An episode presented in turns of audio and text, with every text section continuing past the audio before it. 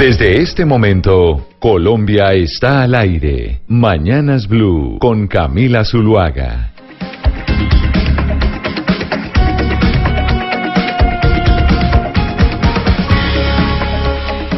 10 de la mañana, 32 minutos. Estamos de viernes, pero además prepuente, que eso hace que en Colombia estemos muy felices porque hace mucho tiempo no teníamos un fin de semana largo y además eh, la gente se despertó a ver el partido de fútbol temprano en donde ganó la selección Colombia contra Japón.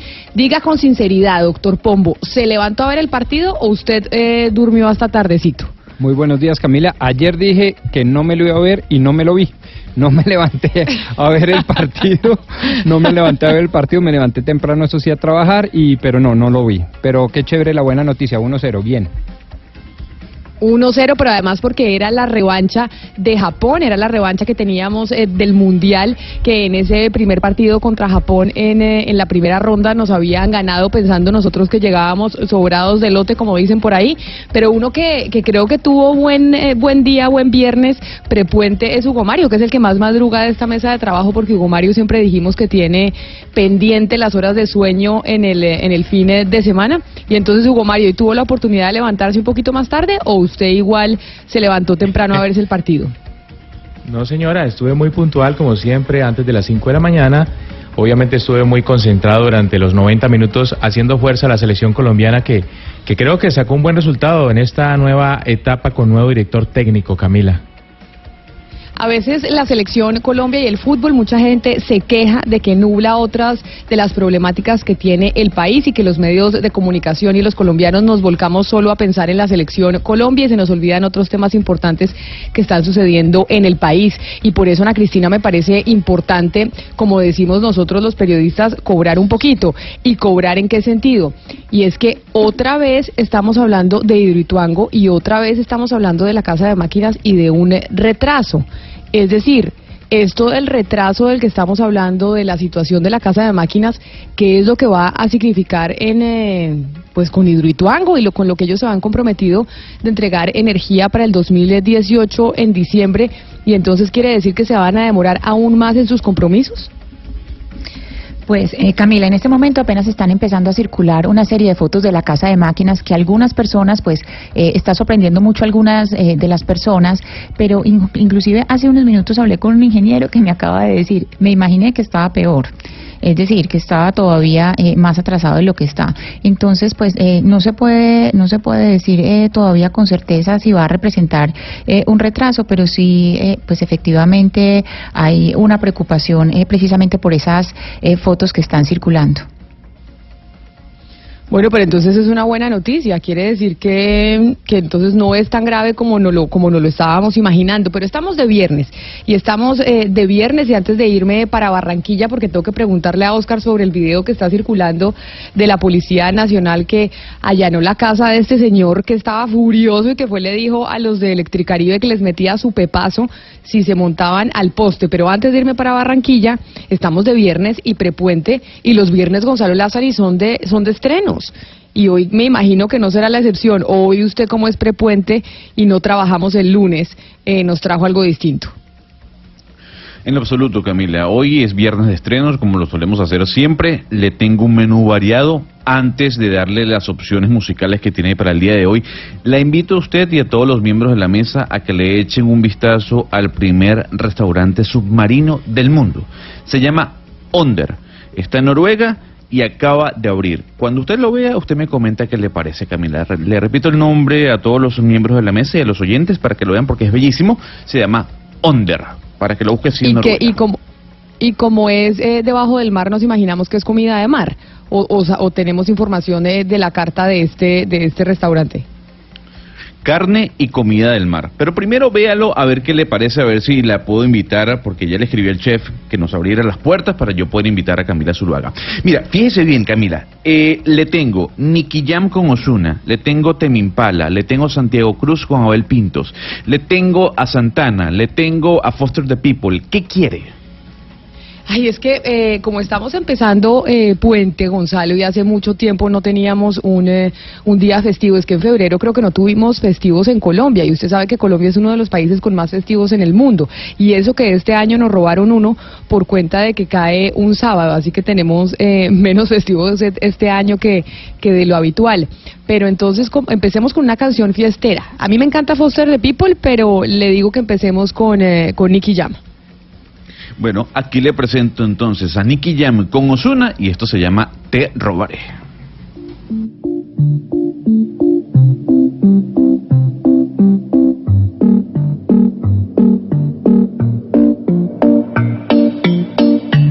No te me tienes que desesperar.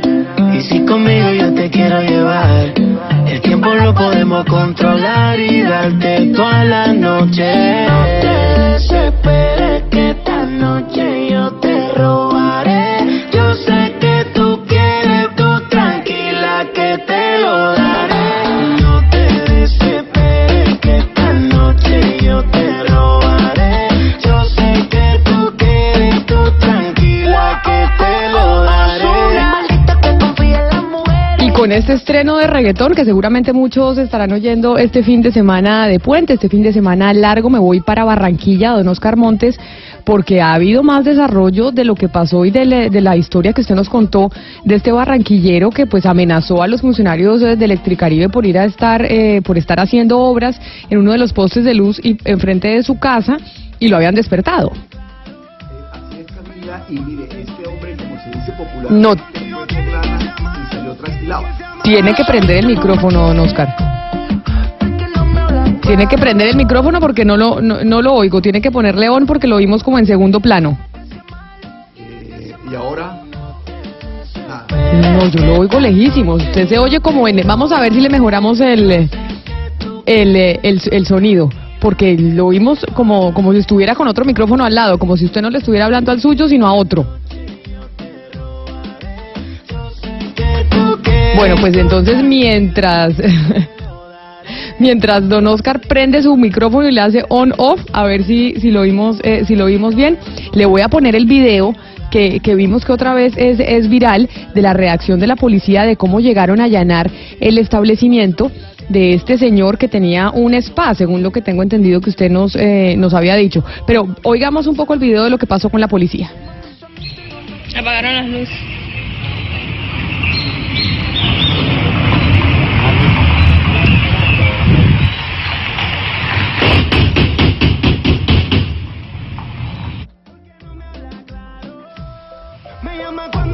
Pues así, ahí, ahí- así llegó la policía a este a este establecimiento, de este sitio que mm, pues este señor que salió a amenazar a los funcionarios de Electricaribe. A ver si mejoramos eh, la comunicación de Oscar para que nos cuente más detalles de lo que se conoce en Barranquilla sobre este tema.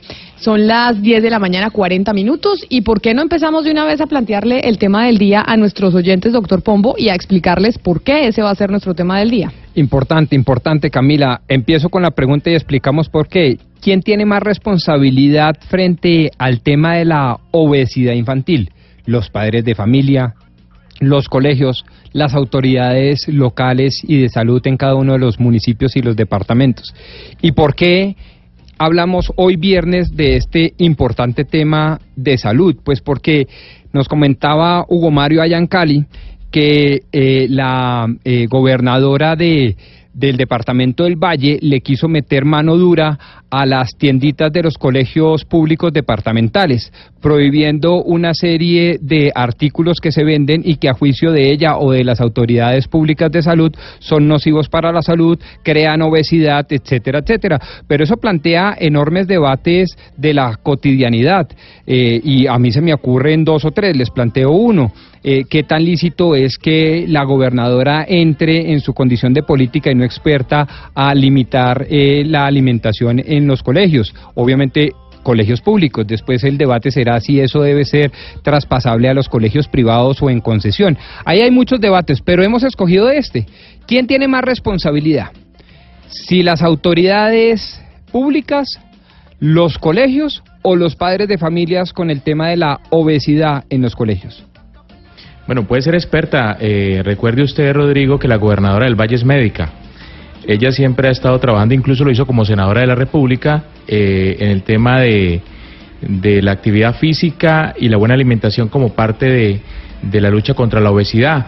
Y ahora lo que ha dicho es que va, a través de este decreto, re- eh, va a controlar lo que se vende en las tiendas escolares, en las tiendas de los colegios oficiales de todo el departamento. De entrada, la gobernadora Rodrigo y Camila han dicho que se van a dejar de vender bebidas azucaradas y alimentos grasosos, las salchipapas y otros, eh, otras frituras, por ejemplo, que se venden tanto en las tiendas escolares, van a dejar ya de, de venderse por cuenta de este decreto que luego se va a convertir en ordenanza que por supuesto va a tener que ser aprobada por la Asamblea del Departamento del Valle.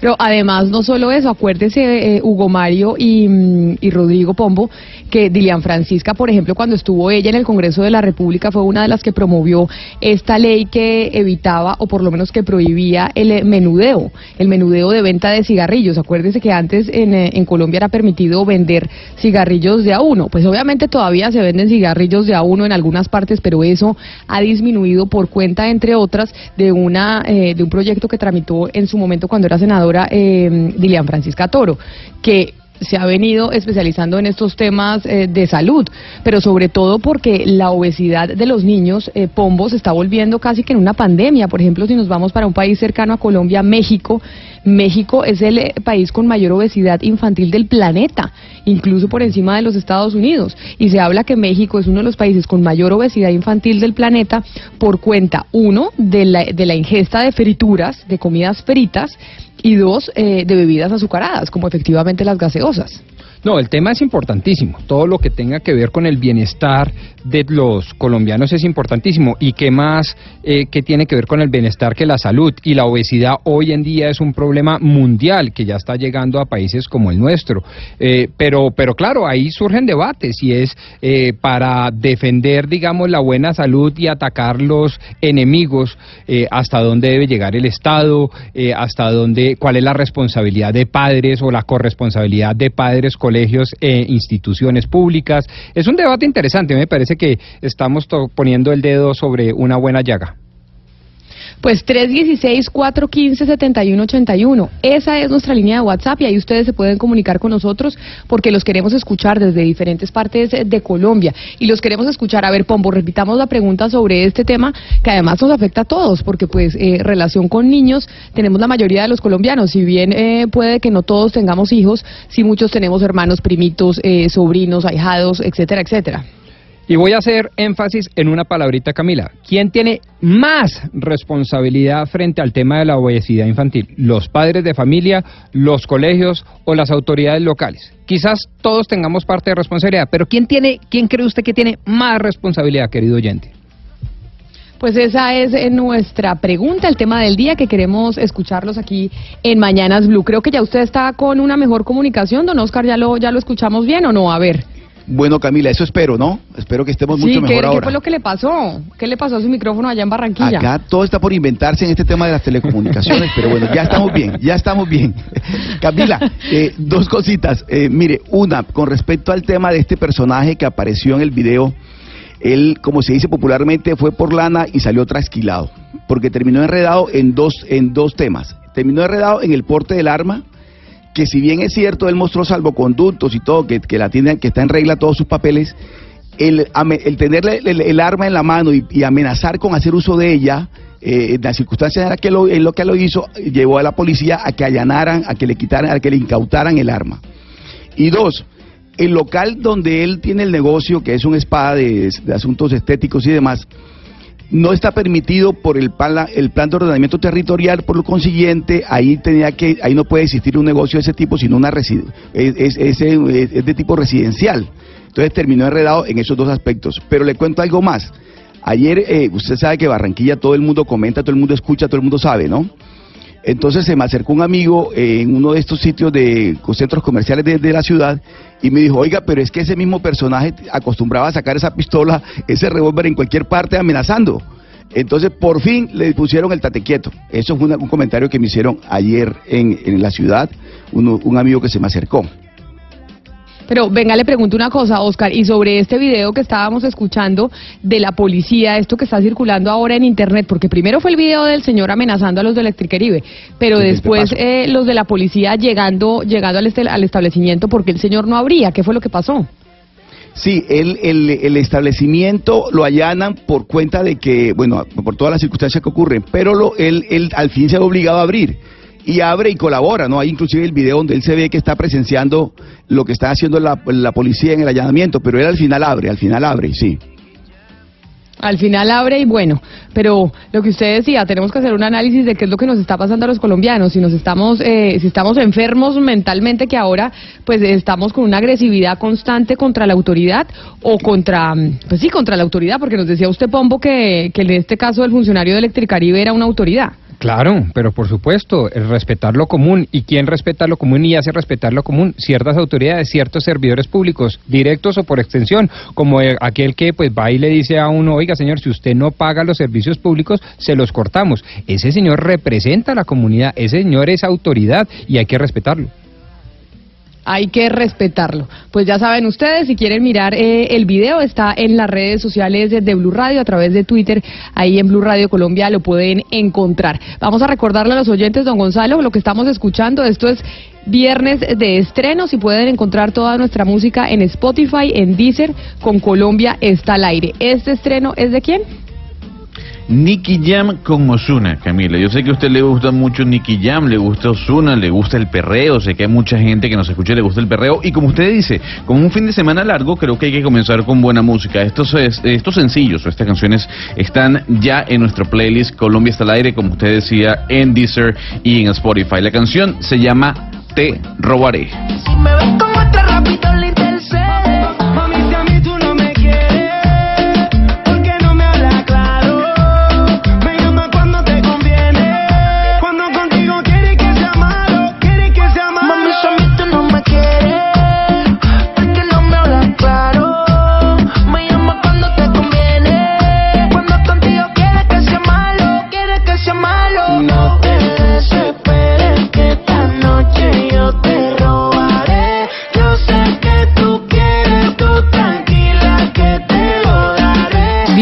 mañana, 49 minutos, Pombo. Y si usted, como mm, otros oyentes tantos, no se levantaron a ver el partido, eh, ¿le interesa un resumen o tampoco le interesa un resumen del partido de, de qué fue lo que sucedió esta mañana, esta mañana para nosotros tarde en Japón? No, no, no, sí, me interesa y me interesa mucho para ver cómo eh, fue el estreno de nuestro nuevo director técnico. A mí sí me interesa mucho. Bueno, pues entonces Pues, aquí se lo tengo para que vea y se actualice porque ya que no, ya que no madrugó eh, a verse el partido y seguramente muchos oyentes nuestros tampoco. Aquí está un resumen de lo que sucedió en este primer partido, en este debut del nuevo director técnico de la selección Colombia, el señor eh, Queiroz, pero además esto con miras a la Copa América que ya se nos viene. Por eso ahora vamos a bailar para cambiar esta suerte. Si sabemos gambetear. Con ausencias muy sensibles y contra un Japón que nos hizo la vida muy difícil en el Mundial de Rusia, inició esta madrugada la era Carlos Queiroz. El técnico portugués había dicho en rueda de prensa que no venía a hacer revoluciones, sino a darle continuidad a lo que funciona. Y entonces eh, lo que estoy haciendo es eh, afinar la orquesta eh, en algunos puntos eh, que es importante y des- despacio intentar mejorar. Pero sin Ospina, Arias, Cuadrado y Quintero era muy difícil ver a una Colombia coral y precisa. Los japoneses, que en defensa trabajan como hormigas, salieron a presionar, a poblar la mitad de la cancha y a interrumpir la salida de Colombia. No podíamos salir, no había juego porque Lerma y Barrios hicieron un primer tiempo espantoso. Le va quedando para que en juego aparecerá Kajima, va a levantar el servicio. Sasaki, ojo, venía esperando a Suzuki en el doble cabeza. Manda la tire Doan, llegó Muroya, Doan, ojo con la zurda de Doan, rebató, volvió el arquero. Pegarle y mina, mino de rebote, la echó por fuera, se salvó Colombia. James no podía recibir libre. Villa y Muriel no tenían éxito encarando con sus aventuras individuales y al pobre Falcao no le llegaba ni media pelota. Para el segundo tiempo, Japón bajó su infernal ritmo y ya había más tiempo para pensar en la mitad de la cancha. Queiroz entendió que el negocio era apostar por la fuerza de Dubán Zapata para avanzar en la cancha y lo metió por Villa el minuto 57. Colombia mejoró. El centro Dubán, desde atrás viene otra vez Machado, engancha, pégale, pégale, pégale Dubán, la bola por fuera. Penalti. Penalti. Falcao cobró el penalti y le dio a Colombia el primer gol y la primera victoria de la era Carlos Queiroz. Alguien se atravesó de para arriba Colombia. Falcao. ¡Qué bonito, qué bonito, qué bonito!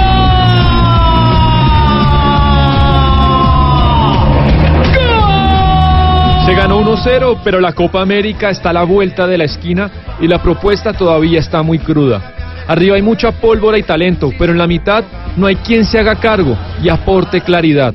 Será tarea de Queiroz aportar la solución. Ahí tiene su resumen, doctor Pombo, hecho por el doctor Sebastián Nora. ¿Cómo le pareció? ¿Quedó actualizado el partido? No. ¿Y listo para verse el martes el de, mm, el de Corea? Sí, sí, quedé actualizadísimo, muy buen resumen. Yo no sabía que Sebastián primero sabía tanto de fútbol, segundo tenía tanta capacidad de concreción y tercero ya quedé muy empapado. La vaina es que, ah, pues esto sí yo lo dice un ignorante como yo, ¿no? Eh, ganar por penalti con solo una diferencia me parece medio medio pírrica la, la victoria, ¿no? O sea, no, no, no me convence, pues. Pero bueno, vamos a ver. ¿No lo convence? No, pues con un, un gol 1 a 0 frente a Japón por penalti y a muy pocos días de la Copa América me parece que, que pues no, que falta, ¿no? Pues sí, toca escuchar a los expertos a ver ellos, Sí, ellos sí, qué sí. dicen. Yo la verdad es que no. Desde no la ignorancia partido, dije, no sí, sí, de acuerdo, tiene toda la razón, desde mi ignorancia, por eso digo. Sí. Yo, yo de la misma, no vi el partido, pero sí comparto la alegría de la selección eh, Colombia y de los colombianos que empiezan a ver entonces eh, ya el equipo para ver cuáles van a ser los resultados de la Copa América. Pero a usted que le gusta leer, porque yo sé que si no le gusta mucho el fútbol, pero le gusta leer, doctor Pombo, me lo voy a llevar para el departamento del Chocó. Porque en el departamento del Chocó ahora Ana Cristina nos va a explicar, están haciendo un esfuerzo inmenso también para llevar eh, la literatura a esa región eh, del país. Después de la pausa le voy a decir por qué me lo llevo para el Chocó, o no se lo voy a decir yo, se lo va a contar Ana Cristina mejor. Deja su oído 11.57 minutos y le voy a hacer una pausa, Gonzalo, en los estrenos para ponerle herencia de Timbiquí, porque quisimos ponerle ambiente chocuano a esto que nos va a contar Ana Cristina. Por eso le pido excusas en su territorio musical y ya les decimos a los oyentes que volvemos con, eh, con los estrenos de viernes, ¿le parece? En lo absoluto, Camila. Si hay una agrupación que me encanta de Colombia es Herencia de, Tim- de Timbiquí. Y además esta canción que es de un disco formidable llamado This is Gozar del año 2014. Así que por favor, bienvenida a música del Chocó, bienvenida a la música de Herencia de Timbiquí. Y nos vamos precisamente para el Chocó, Ana Cristina, y para el Chocó con buenas noticias, porque a veces hablamos eh, del Chocó como un departamento de una región olvidada, pero hoy hablemos eh, de viernes, de cosas positivas y de, de esfuerzos importantes que están haciendo también en esa zona del país. Sí, así es, Camila y oyentes, muy buenos días. Les cuento que hoy, desde el 20 eh, de marzo hasta el 24, en Quibdó, que es la ciudad donde más llueve en el mundo, se celebra la fiesta de los lectores, la fiesta del libro y la lectura de Chocó, que se llama Flecho. Eso lo organiza eh, una mujer muy valiosa, una chocuana que se llama Belia Vidal, y el lema de este año es Somos Agua. Esa mujer con nada de plata, se ganaron un, premio de un programa de concientización cultural y con eso están haciendo esta fiesta del libro con unos invitados importantísimos, Camila. Ella está con nosotros eh, precisamente, yo creo que ya la tenemos eh, eh, al otro lado de la línea. Belia, buenos días. Buenos días, Ana Cristina, buenos días, Camila, y un saludo muy especial a todos. Pues felicitaciones, Belia, por esta segunda versión eh, de Flecho y cuéntenos eh, cuáles son eh, pues toda la programación que ustedes tienen para los asistentes este año. Bueno, pues muchas gracias por esas felicitaciones. La verdad, nosotros estamos muy contentos de haber sido capaces de sacar adelante una segunda versión. Eh, apenas estamos terminando de pagar las deudas de la primera y esperamos que esta no nos deje. Eh, pero la verdad estamos muy satisfechos, especialmente porque hemos podido tener aquí, tenemos eh, abierta una librería. Quibdó es una ciudad que no tiene librerías, creo que es la única capital de Colombia que no tiene eh, ni una sola li- librería y pues durante Flecho tenemos una extraordinaria librería que, que montamos en alianza con la librería Grámata de Medellín. Tenemos 800 títulos de la mejor calidad, más también una- unos títulos eh, de, de autores locales y de la Universidad Tecnológica del Chocó.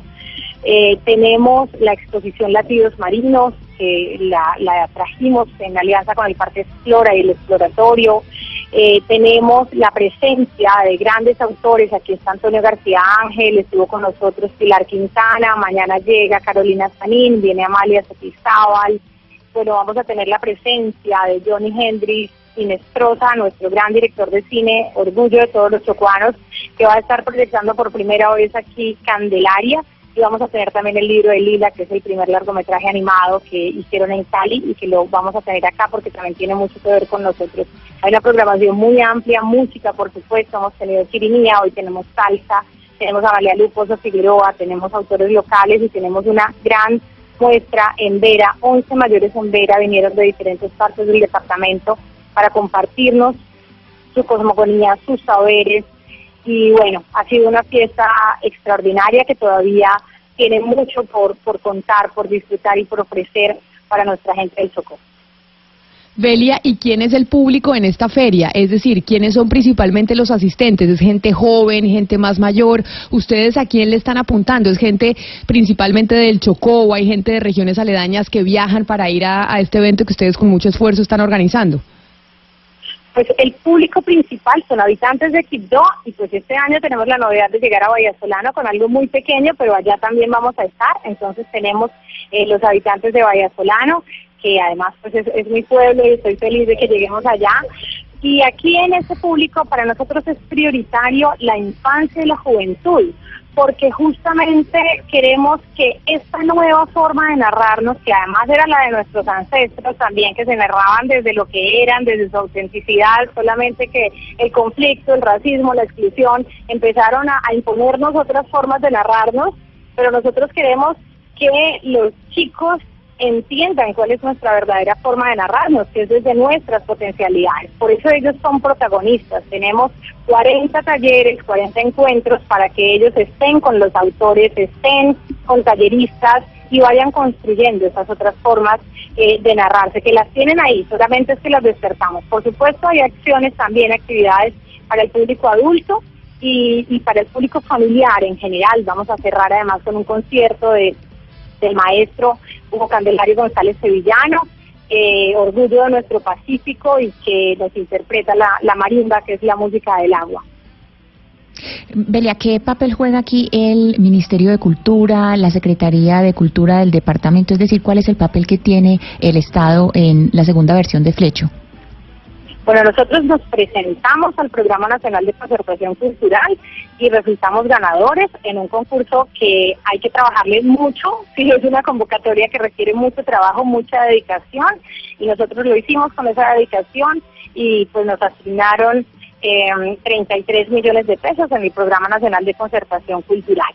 Nosotros eh, con estos recursos pues estamos haciendo no solamente lo de Quibdó, sino también lo de Vallasolano. Tenemos unos aliados locales eh, adicionalmente, eh, la gobernación del Chocó, pues logramos que se vinculara eh, con este nuevo secretario de, Cultura que tenemos en este momento, logramos eh, la, la, presencia de ellos con un aporte económico, pues que, que ha sido eh, muy bienvenido en estos últimos días, pues que logramos concretarlo. La Cámara de Comercio del Chocó es un aliado fundamental para nosotros y, y, y esto es fundamental no porque no por el monto, sino porque la Cámara de Comercio del Chocó es la institución que nos creyó a nosotros desde antes de que Flecho existiera.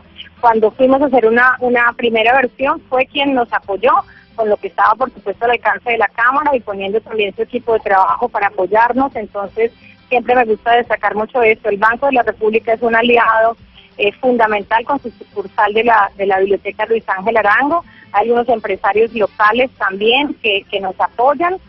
Eh, y bueno, eh, principalmente debo decir que, que lo hacemos con, con un esfuerzo eh, de amigos, con un esfuerzo de amigos, con un esfuerzo eh, propio, pues, que, que le recogemos a partir como de la comida que vendemos en el Café Cultural Motete, que es donde, donde se gestan todas esas ideas.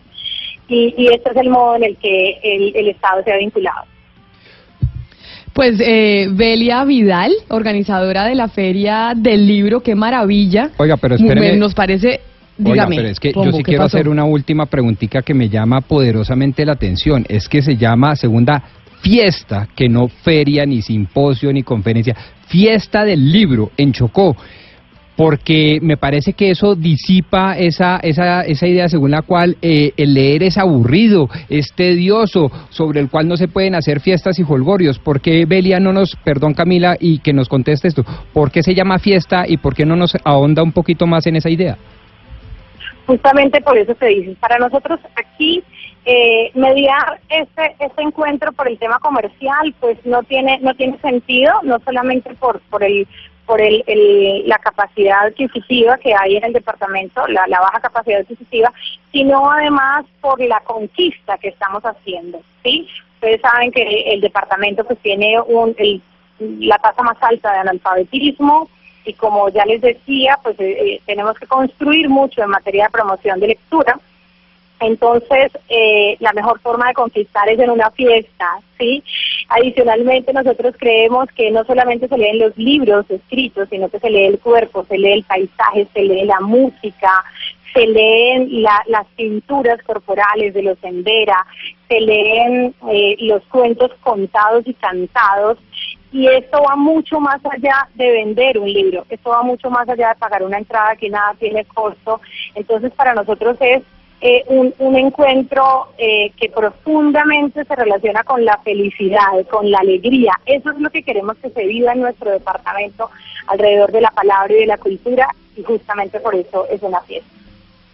Y por eso nosotros estamos de fiesta y qué mejor que alentarlo con herencia de Timbiquí. Doña Belia Vidal, muchas gracias por atendernos. Felicitaciones por esta fiesta del libro, como dice Pombo. Es maravilloso que se llame fiesta y no, y no feria, como, como ocurre en otras partes eh, de Colombia. Muchísimas gracias por habernos atendido y felicitaciones y mucha suerte con el resto de la fiesta este fin de semana. Muchas gracias y bienvenidos todos por acá.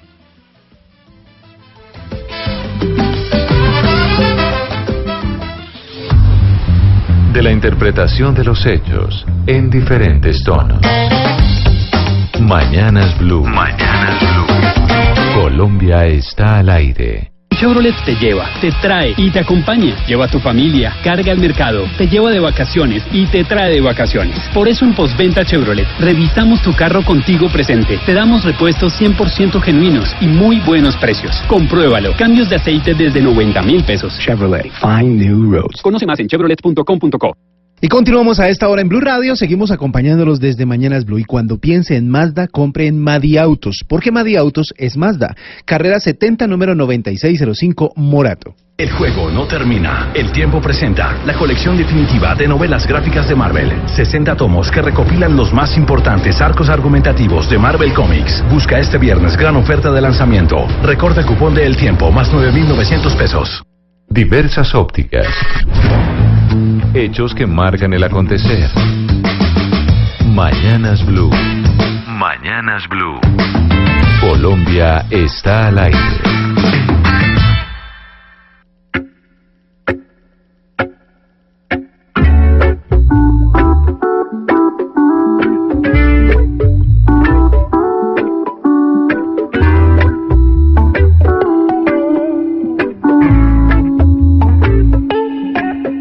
Junto a ti dejé de hacerme daño, a pensar libre y. Estamos de viernes de estrenos, de estrenos musicales. Estábamos en el departamento del Chocó y ahora nos vamos para el departamento del Amazonas, porque aquí en Mañanas Blue Colombia está al aire y queremos recorrer cada uno de los puntos de nuestro país.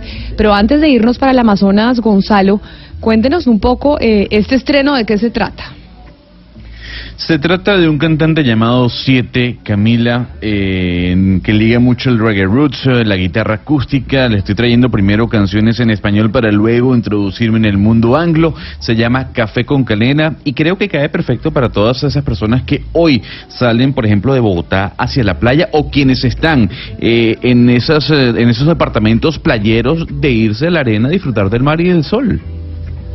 Bueno, no, Bogotá nos queda un poco más eh, lejitos la playa. Hay unos privilegiados que tienen la opción de irse para la playa, otros que tienen eh, la opción de irse a tierrita caliente, ¿no? Como Melgar, Girardo, Pombo. ¿Usted eh, cuando va a tierra caliente cerquita a Bogotá, dónde va?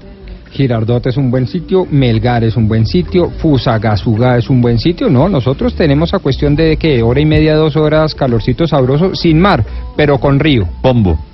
Pombo, pero yo tengo una, un- un- una inquietud desde mi lado, además eh, ignorante del tema. ¿Cuánto le tarda a una persona que está en Bogotá ir a la playa? ¿En carro se puede? Sí, claro, yo lo hice eh, el pasado diciembre, me demoré cerca de 15 horas Bogotá-Santa Marta, eh, por Ruta al Sol, o sea, por la paralela al río Magdalena. Eso es mucho. Eso es mucho, eso es y mucho, sobre sí. todo para el puente. Sí, sí, Por sí. eso le digo que, que a nosotros los bogotanos nos toca eh, tierrita caliente, pero con río, como Con dice río. Nuestra claro, playa del río. Claro, claro. Y el río tiene su encanto, no van a creer. El río tiene su encanto y tiene buen pescado, ¿no? ¿Se acuerda que el otro día estábamos hablando de que sí que preferíamos pescado de mar o pescado de río? Sí, pero eso sí es lo que uno como, como balneario quiere, que no salga ningún pescadito por ahí. o sea, para comer es delicioso, pero cuando uno se mete al río y salen muchos pescados, pues eso da un poco de susto, o por lo menos a mí. Mire, está doña Jennifer antes de irnos para, para el Amazonas, porque Jennifer anda feliz ofreciéndonos cosas y compró celular nuevo. ¿Qué celular fue el que se compró, Jennifer? Pues Camila, yo no sé si estaré de compradora compulsiva, pero ayer me fui y me compré un Huawei P20 Lite, pero lo mejor, a menos de la mitad. Eso fue lo o sea, bueno. a usted le fascinan las promociones. Sí. Usted le fascina es comprar en descuento. Claro, yo soy cazadora de promociones, Camila. Cuando necesite me, me avisa y yo, yo me pongo en la búsqueda.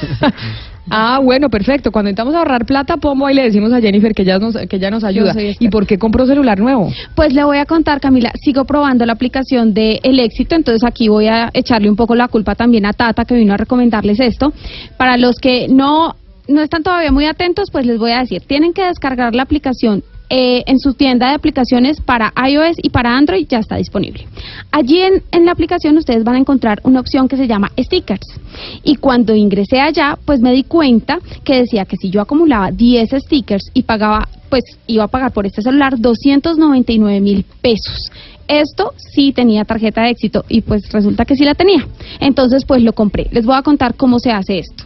Si ustedes acumulan 50 mil pesos en ciertas marcas que muestran la, pues, la aplicación del éxito y, a- y si acumulan compras de 150 mil pesos de cualquier marca, les van a dar un sticker. Así de fácil. Cuando ustedes completen los 10 stickers, llaman al call center del éxito y hacen el pago de los 299 mil pesos con su tarjeta de éxito. Si no la tiene, pues también hay la opción, Camila, de hacerlo por otro medio de pago, pero pues ya el costo es un poquito más alto y es de 329 mil pesos. Y listo, se llevan el Huawei P20 Lite a menos del precio que normalmente está este celular. Buenísimo, ya sabe, Pombo, ¿no? Ahí le sigue las recomendaciones a doña Jennifer, los stickers y demás que usted me imagino que entendió perfecto. Y, y nos vamos nos- y se va usted con celular nuevo. Y, y, y a descuento, es que es que Tata se le olvida la palabra descuento, que Jennifer sí nos trae el descuento, eso me gusta. Claro, es que esa es la idea, ahorrar. Ahora nos vamos, después de los descuentos de Jennifer y de Pombo, nos vamos eh, para el Amazonas. Y nos vamos para el Amazonas para seguir hablando de libros, porque ha habido toda una controversia sobre una mm, biblioteca que inauguró el Ministerio de Cultura en ese departamento, en el Amazonas. Y nos vamos para su capital, para Leticia. Allá está don Hilton eh, Suárez, que es un líder comunal en Leticia, allá en el Amazonas, para que nos cuente de qué se trata toda esta controversia sobre la biblioteca que se inauguró, que muchos han dicho que está sin libros, que está sin la dotación pertinente, y uno nos explica cómo se puede estar inaugurando una biblioteca sin los libros. Entonces quisimos irnos precisamente para el Amazonas para aclarar si es cierto o no. Don Hilton Suárez, bienvenido a Mañanas Blue, muchas gracias por atendernos desde el sur del país. Eh, muy buenos días. Sí, a ustedes también darle las gracias por habernos permitido este espacio tan maravilloso, un día tan radiante, tan hermoso como hoy día. No, pues eh, yo quisiera como comentarles lo cierto. Eh, yo desde aquí estoy muy agradecido y complacido con la visita de la señora ministra que, estuvo en el día de ayer acá en la comunidad, estuvo la secretaria de la Secretaría de Cultura, agradecidos con todo ese personal, personal de la gobernación, personal de la alcaldía, todo el equipo eh, que vino a hacer esa gran visita a nuestra comunidad eh, y como a inaugurar esa gran biblioteca hermosa que contamos hoy con una biblioteca pues digna, gracias a Dios, pues desde acá también yo quisiera recalcar esa gran ayuda que ha tenido y ese gran corazón que ha tenido el- nuestro presidente de la República de Pero apoyarnos entonces- y, pero, y don Hilton. nuestra necesidad. ¿Sí? Don Hilton, pero entonces déjeme porque me parece importante porque lo que veíamos a través de las redes sociales era gente denunciando que no había libros, que no había eh, eh, computadores, que no había los videobeams, es decir, que les faltaban, que había pocas sillas, pocas mesas, que todo esto es cierto, es decir, mejor dicho, no hay queja alrededor de la, de la biblioteca que se inauguró porque según lo que le escucho están ustedes felices con y pues muy agradecidos, es lo que le acabo de escuchar. Sí, bueno, sí señora, eh, magnífico. Yo estoy eh, diciendo bien claro estamos muy contentos por esa parte, pero al mismo tiempo tenemos una preocupación. Una cosa es la biblioteca y otra cosa la preocupación mía, que ya ayer le dije aquí a la secretaria de Cultura, la preocupación de nosotros es que la biblioteca eh, no se encuentra dotada. La verdad es así, no se encuentra dotada. No tenemos Vea, tenemos libros. La verdad que sí tenemos libros. ¿Ya? Tenemos libros. De- tenemos unos videos. Tenemos como 200, 300 videos. No tenemos cómo ver esos videos. No tenemos cómo ver, mostrarlo a nuestros hijos, a nuestros pequeños. No tenemos cómo mostrarlo. Ya tienen casi un año o más de un año esos videos guardados. Las sillas. Tenemos 46 sillas, no tenemos más. Las mesas. Tenemos como ocho mesas, no tenemos más. No tenemos escritorio. No contamos con escritorios, no contamos con ventiladores, no contamos con videobeam, no contamos con televisores, no contamos con tableros, absolutamente nada de eso. Yo le decía en poco, en poco, en poco resumen a la secretaria de, de- de Cultura y Turismo que nosotros necesitamos que nos doten la biblioteca, porque sí en sí la biblioteca es grande, capacidad hasta para 150 personas. Ayer ellos pudieron ver, las sillas no eran todo de la biblioteca, la mitad era del colegio y la mitad, menos de la mitad era de la biblioteca. ¿Ya? Nos Permítame- preocupa la situación del aire, del aire, porque cuando el sol calienta, eso es eso calienta. Entonces nuestros niños pequeños, así seamos nosotros mismos, no nos vamos a sentir bien porque hay una calor, hay una calor, se siente la calor, ¿ya? Entonces por eso estamos pidiendo que dentro de la biblioteca tiene que haber ventilación, ¿ya? Para que se puedan, para poder tener un espacio digno y saludable y que uno pueda llegar a hacer algún trabajo, bien a los niños o bien a las personas adultas, ¿ya? Sí, señora. Don Hilton, permítame, permítame, eh, Diana, preguntarle a usted. Mire, lo que sabemos es que el proyecto costó 1.400 millones de pesos aproxi- aproximadamente. El debate que hay alrededor eh, del tema es que se inauguró una sede, se entregó una sede, pero no hay eh, una biblioteca como tal. ¿Cuál es realmente el debate que hay alrededor de esta, de este proyecto que inauguró el Ministerio de Cultura con una inversión de 1.400 millones de pesos en el, en el departamento del Amazonas y qué dice el ministerio? Pues quedamos, Pues, quedamos verdad- espéreme, señor Suárez, yo comento lo que hablamos con el eh, Ministerio de la Cultura y el Ministerio de la Cultura, Camila, prefiere no hablar. Dicen que ellos no van a volver una noticia positiva como eh, para el país como negativa.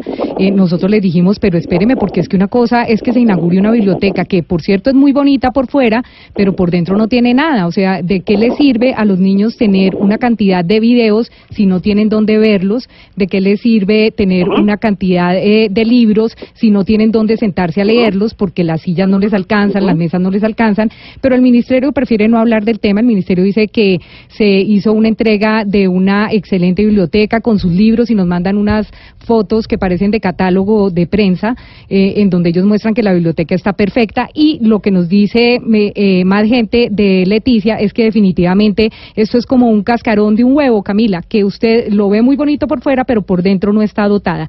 Y esta biblioteca costó, como usted dice, 1.404 millones de pesos y no se puede poner como debe ser al servicio de los niños de Leticia, ni de la comunidad indígena, ni del resguardo de Macedonia, que es donde está actualmente construida la biblioteca.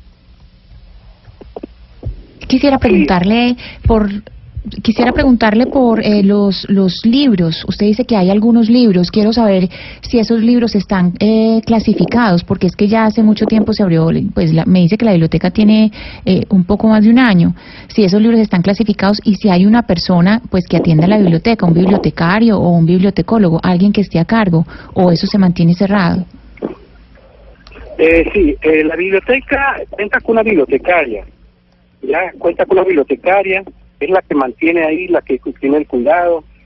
Y los libros, eh, tenemos libros, porque eso sí no, no hay que desconocer, tenemos los libros, ya, hay libros muy importantes, ya.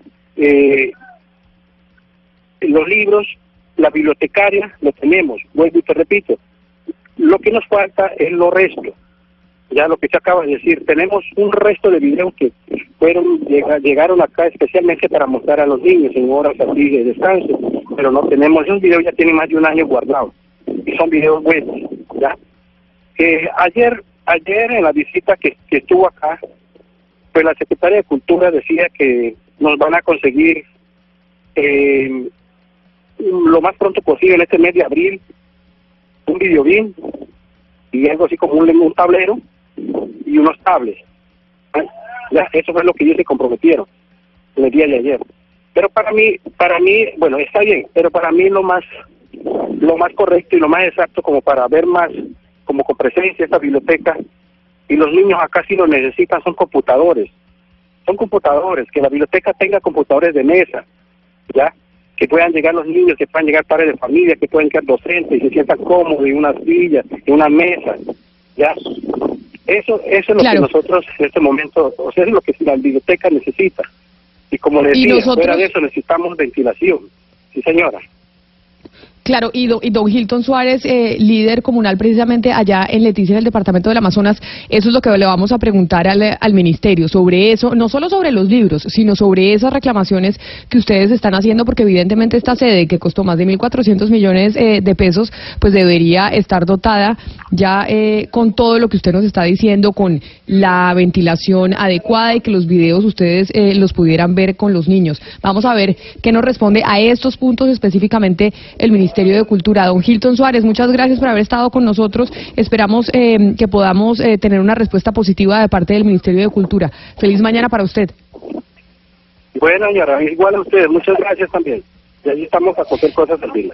Muchas gracias. Claro que sí, nosotros también. Feliz mañana, Diana. Pero entonces, frente a esto que, que denuncia eh, don Hilton Suárez, de lo que dice que, pues a ver, está la sede, hay, hay libros, hay cosas muy importantes, pero no está completa. Todavía hay una cantidad de carencias que tiene, que tiene esta sede. Estamos más o menos frente al fenómeno de, de lo que pasa muchas veces que los ministros van inauguran obras a medias, pero para llevarse los créditos y sobre todo en esta época electoral. Pues sí, Camila, uno vería que de verdad van y los visitan a esas comunidades que son bien alejadas, a las que nunca miran, y van en año electoral a inaugurar cosas a medias. Entonces, ¿de qué le sirve a esa gente tener una biblioteca que, como le digo, quedó muy bonita por fuera, pero si no tiene todo para que los niños puedan leer por lo menos un libro, ver un video bien sentaditos, como se lo merecen? Porque son comunidades indígenas que se lo merecen. Por eso, por eso es que vamos a mirar a ver qué, qué nos dicen del ministerio, no sobre los libros, sino sobre todo, porque pues el proyecto en el Amazonas también tiene que quedar eh, completo y no que se vaya a cortar la cinta y que las cosas estén eh, a medias. Son las 11 de la mañana, 22 minutos. Ya regresamos aquí en Mañanas Blue. Pombo, ¿usted come huevo por la mañana? ¿Desayuna con huevo? Sí, sí, mucho. Eh, casi todos los ¿Todos días. los puedo- días? casi todos los días puedo decir, sí. Uy, Eso está muy ¿todos mal los días ¿o qué? come huevo? ¿Cómo? Sí, eso está muy mal, es que usted siempre que me pregunta, veces, eso está mal, eso está mal, hoy, hoy vino viene- mal vestido, hoy no sé qué. hoy viene me pregunta y yo, hoy vine bonito, hoy sí me cuadró la pinta. huevos. Doctor Pombo, ¿cuántos huevos come usted al día? No, dos, eh, eh, dos por la mañana en el desayuno. Ah, bueno, dos, Dos Dos huevos diarios. ¿Eso está mal? No, pues es el que, el que no lo el que no lo va a decir, el que nos lo va a decir porque tengo entendido que nos trae una información en invitado especial después de la pausa sobre el huevo es don Gonzalo Lázari. A ver si está mal que usted se coma esos dos huevos diarios que, que está acostumbrando a ingerir en el desayuno, por eso después de la pausa se lo trae eh, toda la información Gonzalo Lázari desde Panamá. A ver, don Gonzalo Lázaro, y ahora sí díganos, díganos lo del huevo. 11 de la mañana, 26 minutos que el doctor Pombo está preocupado porque se come dos huevos diarios y está preguntando que si eso es malo y le dije que el que traía esa información era usted. Bueno, pero vamos a preguntarle también a los miembros de la mesa que quedan y que no han respondido. A ver, señor Hugo Mario en Cali, ¿usted come huevo a diario? Eh, intento, intento comer, pero no siempre puedo. Pero intento, pero además que sea variado, Gonzalo. Unas veces cacerola, otros días ranchero, otros días omelette, pero eso, me encanta. El huevo al desayuno es indispensable. Señor Oscar Montes, ¿usted come huevo? Eh, sí, pero no todos los días. Y el tema de la cantidad sabe que no es menor, ¿no? O sea, una cosa es comerse un huevo, dos huevos y otra cosa es comerse cuatro o cinco huevos al día. Entonces, por eso preguntaba por la cantidad, pero yo no, yo por lo general como muy poco huevo, ¿sabe? A ver, Ana Cristina, ¿usted come huevo? Sí, como huevo, pero no todos los días. Solamente si estoy en Cartagena o Santa Marta, que sí hay que comerse una arepa de huevo todos los días como si fuera una religión. Camila, ¿usted come huevo todos los días? No, es que sabe qué me pasa a mí, Gonzalo, que usted sabe que yo con la comida soy medio especialita, ¿no? Entonces, eh, a mí no me gusta el huevo, tengo ese problema. Y si me lo voy a comer, eh, que no como casi huevo, me toca eh, con cebolla y tomate o con maíz o con champiñones o revolverlo con algo para que no me sepa huevo. O sea que básicamente, o sea que básicamente no como huevo. Bueno, esta noticia entonces es para quienes sí comemos huevos, doctor Pombo, porque le tengo una, no, una noticia que seguro me lo, lo va a impactar, porque comer tres o cuatro huevos por semana por semana, según un estudio publicado por la Universidad de Northwestern en los Estados Unidos, se relacionó con el aumento del 6% en el riesgo de una enfermedad cardiovascular y un aumento del 8% de una muerte prematura. Miércoles. O sea, mientras más huevo coma, usted aumenta su riesgo de que muera mm, prematuramente. Pero bebimos felices. O sea, puede llegar prematuramente la muerte, pero mientras tanto estamos contentos, quizás, o como en la vaina. No, básicamente aquí lo que, está, lo que está diciendo el estudio es que usted tiene que dejar de comer huevo, porque los investigadores han dicho en este estudio que no importa lo saludable para el corazón mm, el resto de su dieta. Por ejemplo, si usted come muchas verduras, si come muchas frutas. Gonzalo. Cuanto más huevo coma, un momento, don Oscar, para darle la palabra. Cuanto más huevo coma, es mayor eh, el riesgo de sufrir un accidente cardiovascular. Ahora sí, Oscar. Pero, pero el estudio habla de cuatro huevos a la semana y el doctor Pombo se come dos huevos al día. O sea, ¿usted usted entiende ya la proporción de la, de la gravedad del asunto? Exacto, por inmenso, eso. inmenso. No, inmenso, por eso, pero, vivo contento. O sea, ¿Puedo morir Bueno. más temprano? Sí, yo le creo al estudio, pero vivo contento. No, al, al- al final ah, todos nos vamos a morir de algo, pero yo creo que es mejor, doctor Pombo, Camila, amigos de la mesa y oyentes, preguntarles a quien lideró ese estudio sobre esta noticia que le está dando la vuelta a todo el mundo, porque todos los periódicos están reseñando este, este, esta investigación que se publicó hace tres días. Él se llama Wense Son, doctor Pombo, él es doctor profesor de la Universidad de Northwestern, como le había comentado, y además es el líder de este estudio que dice, y repito, comer de 3 a 4 huevos por semana, más o menos, eh, mm, incrementa un 8% la probabilidad de que usted te- tenga una muerte prematura. Doctor Wense, ahí en Illinois, en la Universidad de Northwestern, gracias por atendernos aquí en Mañanas Blue. I'm good, and um, and uh, thank you for having me. No, el placer es de nosotros, doctor Wensen. Y yo quiero arrancar de una manera sencilla y práctica, después de lo que acabamos de comentar. Básicamente, ¿qué encontraron ustedes en su estudio? So the most important finding is that we found in this epidemiological analysis higher egg consumption or higher dietary cholesterol consumption was associated with a higher risk of cardiovascular la disease. Gonzalo, bueno, lo que nos dice el doctor es que en su estudio reciente encontraron que existe un alto consumo de huevos o una dieta alta en colesterol y esto está asociado a un mayor riesgo de sufrir una enfermedad cardiovascular. El doctor eh, Wense nos está hablando en inglés, pero tiene un acento coreano, ¿no, Gonzalo? O sea, es decir, él, él es coreano originalmente, pero pues es profesor en la Universidad eh, de Northwestern en Illinois. Pero mire, doctor, acá tengo un compañero, un colega aquí en mi mesa de trabajo que se come dos huevos al día. Y entre otras, se come dos huevos al día porque hay otros colegas y otros investigadores que dicen que comerse dos huevos diarios es muy bueno para la salud y por eso muchos como Pombo pues se comen dos huevos al desayuno. ¿Usted tiene que usted qué tiene que decir al respecto sobre eso? So I think based on available evidence, I, so a more appropriate uh, recommendation would be to eat egg whites instead of whole eggs because we found that the high cholesterol content in the egg yolk may be associated with higher risk of cardiovascular risk. So um, that would be my recommendation based on the available evidence. Pues basados en la evidencia, Camila, ellos recomiendan que si usted se va a comer dos huevos al día, pues se coma solo las dos claras de esos huevos, porque han encontrado que el alto contenido de colesterol se encuentra es en la yema, lo cual, obviamente, nuevamente reitera, está asociado con el alto riesgo de sufrir una enfermedad cardiovascular. Y eso es algo que él repite, está evidenciado. Hay que decir que estamos entrevistando a Winston Sun. Él es eh, doctor de la Universidad de Northwestern en los Estados Unidos. Eh, se publicó un estudio hace tres días que apareció en el New York Times, que apareció en el eh, Boston Globe, que apareció en los diarios más importantes eh, del planeta sobre el riesgo que hay a la hora de consumir huevos. Tomando en cuenta entonces lo que dice usted, doctor Sung, ¿cuántos huevos podemos comer a la semana?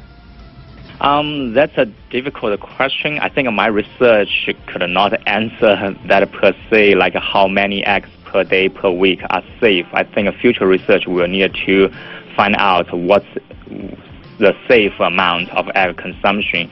In my study, we only found an association. I think future research will be needed. Pues Gonzalo nos dice que es muy difícil responder esta pregunta porque ellos no basaron su estudio en la cantidad de huevos que podía comer la gente en el día o en la semana. Eso será, dice él, otro estudio que hagan, pero más adelante. En este momento, su estudio se basa en la asociación de comer huevos con el riesgo de enfermedades. Pues ya sabe, Gonzalo, ahí le dijo el doctor, no se sabe cuántos huevos, pero sí eh, ratifica lo que dicen eh, toda esta gente de la cultura fitness, que siempre uno ve a Sasha Fitness y todos los que van al gimnasio que se coman las claras del huevo, que es mejor comerse la clara del huevo solamente y no la yema, que es lo que hace eh, o lo que tiene mayor riesgo por la cantidad de colesterol que tiene. Así que ahí por lo menos eh, toda esa gente que le enseña a uno sobre el fitness tenían razón, según el doctor Wense de la Universidad de Northwestern, que dice que comer los huevitos que se come el doctor Pombo, pues no es tan saludable eh, para la salud. Pero yo le quiero preguntar, eh, doctor Wense, si la preparación importa. Es decir, ¿es más saludable que uno se coma un huevo revuelto a un huevo frito o es más saludable que uno se coma un huevo duro, un huevo tibio? ¿Eso tiene algo que ver? Think cooking methods is definitely very important. So because so because people were likely to add the other things to eggs to different cooking methods such as oil and other ingredients.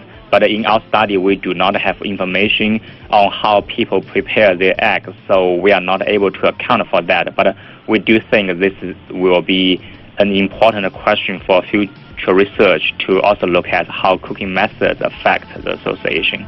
Camila, pues sí.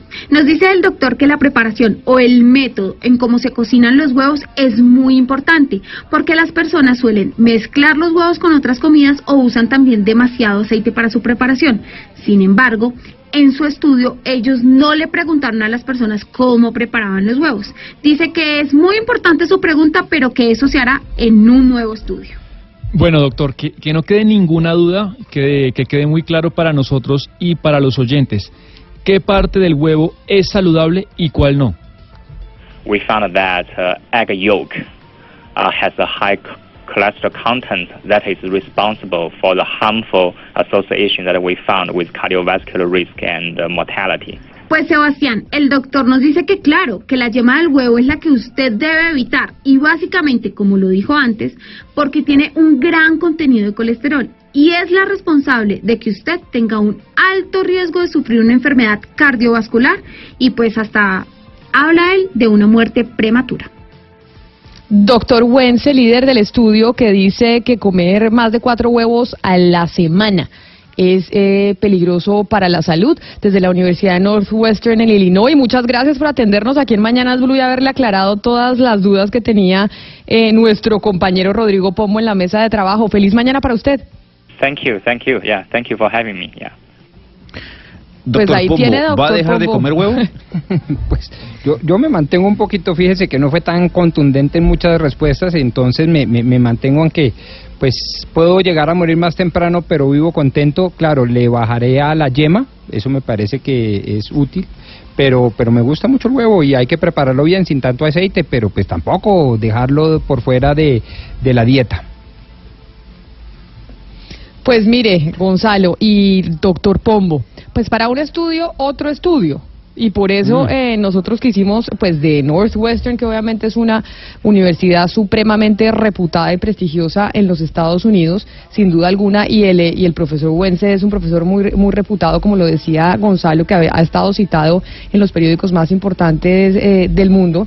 Pues nosotros que hicimos llamar a lo nuestro, al presidente ejecutivo eh, de FENAVI, al doctor Gonzalo Moreno, que es la Federación Nacional de Avicultores de Colombia. Doctor Moreno, bienvenido. Esto es el señor de los huevitos en, en nuestro país. Bienvenido a Mañanas Blue. Pues primero que todo, muchas gracias por tenerme y gracias por darnos la oportunidad, porque sí es muy importante entrar a tratar ese tema que al final es de la nutrición de todo el país.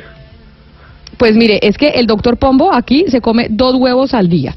Yo le digo, le confieso, mi papá lleva también toda la vida comiéndose dos huevos diarios, pero acá entonces nos trae Gonzalo un estudio que está siendo citado internacionalmente por los eh, periódicos más importantes, realizado por este doctor que usted acaba eh, de escuchar, y pues nosotros dijimos, vamos a preguntarles a los nuestros, a los de los huevitos. Ustedes sin duda alguna deben tener pues una cantidad de estudios alrededor de si es sano o no es sano. ¿Cuántos huevos debe comerse según ustedes uno al día? Mire, primero que todo, nosotros cuando vimos la noticia a nivel mundial, el primer medio que la replicó fue CNN. Nosotros lo que hicimos fue buscar el estudio y leerlo. Yo creo que eso no es lo que uno debe hacer, tener una aproximación objetiva al tema. Y sí quedamos con una serie de inquietudes porque cuando ustedes le preguntaron a él de cuántos huevos se debe comer una semana, si era la yema o la clara, mire que él ahí le faltó explicar una parte que está en el párrafo de limitaciones del estudio. Es que este estudio lo hicieron preguntándole a todos los ciudadanos, ¿usted cuántos huevos se come? No a lo largo de 20 años, pero no le preguntaron el método de preparación ni con qué lo acompaña. Entonces ahí encontramos unas, unos problemas, pero bueno. Y el siguiente tema que nos causó todavía más, más, más, digamos, cuestiones con respecto al estudio es que el estudio concluye que son observaciones y no puede establecer causalidad que si quieren, pues eh, eso nos sorprendió mucho y a lo largo de esta semana las organizaciones mundiales de, de nutrición en el planeta lo han dicho como usted lo dice Camila, para un estudio otro estudio, dicen es la primera vez en mucho tiempo en el cual ellos digamos, dicen que hay una relación directa entre el consumo de huevo y los efectos que tienen el colesterol. Pero me preocupa que manden el mensaje que quiten las yemas, porque la yema es donde están los nutrientes. Hay una, por ejemplo, no sé si ustedes alguna vez han comprado pastillas de lecitina. Les pregunto. Yo no he comprado. ¿Nunca? Sí, sí, ¿Alguna vez? pero, pero además la lecitina, pero la lecitina, eh, doctor Moreno, que lo que sirve incluso para, que son vitaminas para ayudar a sacar eh, como la contaminación que tiene uno en el cuerpo y uno se empieza a poner muy rojo y demás, o me equivoco, cuando uno come lecitina. Pero la lecitina muchas veces la mandan en tratamientos y la lecitina está naturalmente en la yema. Y donde están la mayoría de vitaminas y nutrientes del huevo es en la yema. Entonces, digamos, si bien la- los estudios previos lo que han realizado es que en la yema se encuentra el colesterol bueno, porque aquí en el estudio tampoco separan el colesterol bueno del colesterol malo. Lo que los estudios previos han realizado a nivel mundial, la Organización Mundial, en Estados Unidos y en Inglaterra, que son los que le han dedicado más tiempo a esto, han encontrado una correlación entre el consumo de huevo y el colesterol bueno, que es el que ayuda a eliminar ese colesterol malo. Entonces, pues nos parece muy interesante, nos preocupa que sean las preguntas que le hayan hecho a lo largo de 20 años y además hay otra parte del estudio que la Universidad de Northwestern le pregunta en su mayoría a personas afroamericanas. Y en el estudio, cuando uno mira el estudio, encuentra que la mayoría que sufren de esas enfermedades son afroamericanos y cuando le preguntan a latinos e hispanos, no sufrieron esa misma consecuencia. Y el mismo estudio lo dice. Cuando se quiera transpolar esto a otras partes de la población en otras partes del mundo, se debe considerar la dieta completa, el tema del ejercicio, no solamente preguntándole, ¿usted comió huevo? ¿Sufrió algún ataque cardíaco, sufrió algún problema en los últimos 20 años? Y esas fueron las preguntas que hicieron en el estudio. Pues no es nuestra labor entrar a controvertir el estudio, pero estamos evidenciando lo que dice el capítulo de limitaciones de él. Ahora, señor Gonzalo, pero entonces, ¿cuántos huevos se puede comer o se tiene que comer una persona a la semana? Un adulto, por ejemplo. Pues mire, nosotros lo que aconsejamos son comerse dos huevos diarios, mínimo. Incluso lo que hemos encontrado es, también hay que tener en cuenta que en Colombia hay un problema de nutrición, sobre todo con los, con los, con los niños y con las personas mayores. Y lo que hemos encontrado, hemos hecho algunos unos estudios con la con una persona experta en nutrición, instituto de cardiología, es muchas veces cuando las personas no pueden acceder a otros tipos de proteínas, comerse dos huevos diarios le garantiza la ingesta de proteína que necesitan durante el día. Problema ya es la preparación, como ustedes lo decían, porque incluso primer Claro. estudio las fotos eran los freían en aceite o también otra gente lo acompaña de otras de proteína como el tocino con salchichas y ahí ya pues es Pero diferente. mire, señor. Don Gonzalo, nos llega, por ejemplo, un mensaje de una oyente que nos, eh, nos escribe a nuestra línea de WhatsApp, ella se llama Estela, y nos dice que, que los pediatras recomiendan que los niños eh, pues coman huevo todos los días. Frente a estos estudios que se han eh, encontrado, pues yo sé que usted es el señor de los huevos, entonces obviamente usted eh, lo va a defender, pero ustedes tienen información de que los niños sí pueden comer huevo todos los días y no pasa absolutamente nada. Y es, y es más, las guías alimentarias del Instituto Colombiano de Bienestar Familiar aconsejan mínimo comerse un huevo diario. Y es a nivel mundial. En Estados Unidos también hace más o menos 12 años se retiró esa falsa creencia que se tenía que el tema del colesterol. Lo que sorprende con eso es que eso trae un tema, un tema de hace muchos años que ya se había zanjado por diversos estudios, más de 40 estudios que a nivel mundial que dicen lo contrario. Este estudio lo que nos sorprende es que sale con el titular obviamente los medios lo replican y genera todo este, digamos, estas inquietudes entre la población, pero lo que más nos preocupa es que puede poner en peligro que, mm, sobre todo los niños, las personas mayores que necesitan consumir proteínas, lo van a dejar a un lado por, por, una, por una imagen que vieron de una noticia. Sí, yo le quería preguntar por algo que uno ve ahora en todos los mercados y además por lo que tiene que pagar más, que es los huevos de las gallinas felices. ¿Eso sí, sí realmente eso tiene algo distinto o es simplemente, digamos, un truco publicitario? Pues cada compañía utiliza los, el mercadeo que ellos consideren, pero al final, digamos, el tema de la producción de huevos en el país, todas son alimentadas con maíz, todas, digamos, maíz, torta de soya, soya, son alimentadas naturalmente. Ya es la política que tenga cada uno de los productores de posicionarse y diferenciar, que es algo que está pasando muy interesante. Ustedes se dan cuenta, antes la gente iba y, com- y- compraba huevos, entonces ustedes van a un supermercado y antes todos los huevos incluso estaban empacados de la misma forma. Ahora se ha cambiado la presentación y se ha empezado a incorporar una serie de elementos diferenciales en el precio. Y a futuro también que vemos sobre ese tema, el tema de sostenibilidad va a coger todavía más fuerza, que es algo que ya estamos a a nivel mundial. Doctor Gonzalo Moreno, el señor de los huevitos en Colombia, el presidente ejecutivo de FENAVI, muchas gracias por habernos atendido y pues por haberle dado también la visión colombiana, la criolla, la nuestra, a ese estudio que se está publicando a nivel internacional sobre los riesgos que tiene comer huevo. Muchísimas gracias por haber estado con nosotros aquí en Mañanas Blue. Feliz día. Bueno, Camila, muchas gracias y sobre todo agradecerles porque son los primeros que nos preguntan. No, ni más faltaba, le teníamos que preguntar, Hugo, a los, a los criollos, a los nuestros, que también ahí están Sí, eh, sí, representando el gremio de los huevitos. Me, me dejó pensando Ana Cristina Restrepo. ¿Hay gallinas felices y gallinas infelices, Ana Cristina? No, ¿sabe qué es lo que pasa? Que venden eso porque son Ah. eh, gallinas eh, que se supone que andan eh, sueltas. Lo que dicen gallinas felices son gallinas que Ah. no tienen en, en corralitos chiquitos y por eso esa es la manera, digamos, comercial de llamarlas. Huevos de gallinas felices porque andan sueltas. Entonces se dice que la calidad de los huevos eh, son distintas y por supuesto el consumidor eh, tiene que pagar eh, más por esa libertad. Ese es el huevo ¿Cómo- orgánico, cómo- cómo se- consigue en el cómo se mercado como nota? huevo orgánico. Pero, ¿cómo se nota, Hugo Mario, que usted no es el que hace mercado? Porque no solo el huevo orgánico, porque si le venden a uno, yo he visto los huevos que le dicen a uno de las gallinas felices, que decía Ana Cristina. Yo le entendí Sí, la sí, pregunta sí, sí. inmediatamente, Ana Cristina. No, es que Ah, acá, es acá, que- acá, Camila. acá Ana Cristina, acá venden pollo de finca, por ejemplo, y el, y el pollo de, de, de galpón. El pollo de finca, me imagino que es el pollo feliz porque es el que anda libremente por la finca comiendo gusanos y todo lo que encuentra a su paso. Mm. Exacto, es que hay, hay dos cosas eh, o dos características que son de, de las gallinas que dicen gallinas felices, que una es que pues andan sueltas y lo otro que no las eh, alimentan con cuido sino con alimentos naturales y de ahí pues el, el, el costo. La gallina feliz también depende del número de gallos que haya en el, en la- en el gallinero.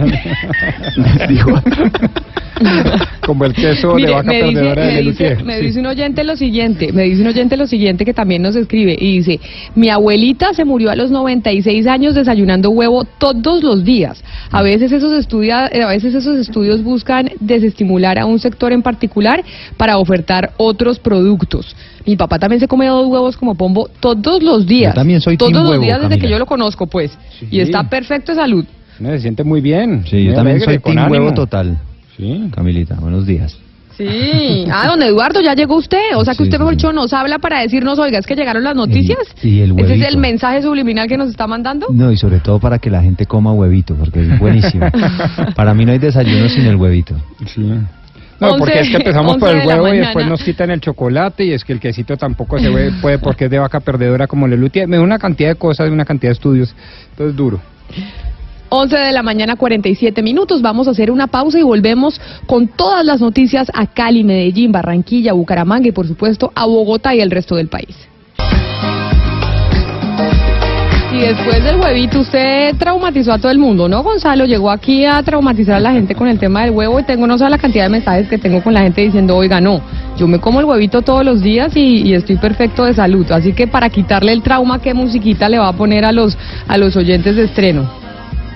Mire, le traigo a una agrupación maravillosa de Australia. Luego de cuatro años vuelven Som Tenimpala o Son Temimpala, para, para no decirlo Som con M. Eh, es una agrupación ligada al indie, al folk, al new disco, Camila. Mucha gente esperaba este nuevo sencillo, se llama Patience y está aquí sonando en Mañanas Blue.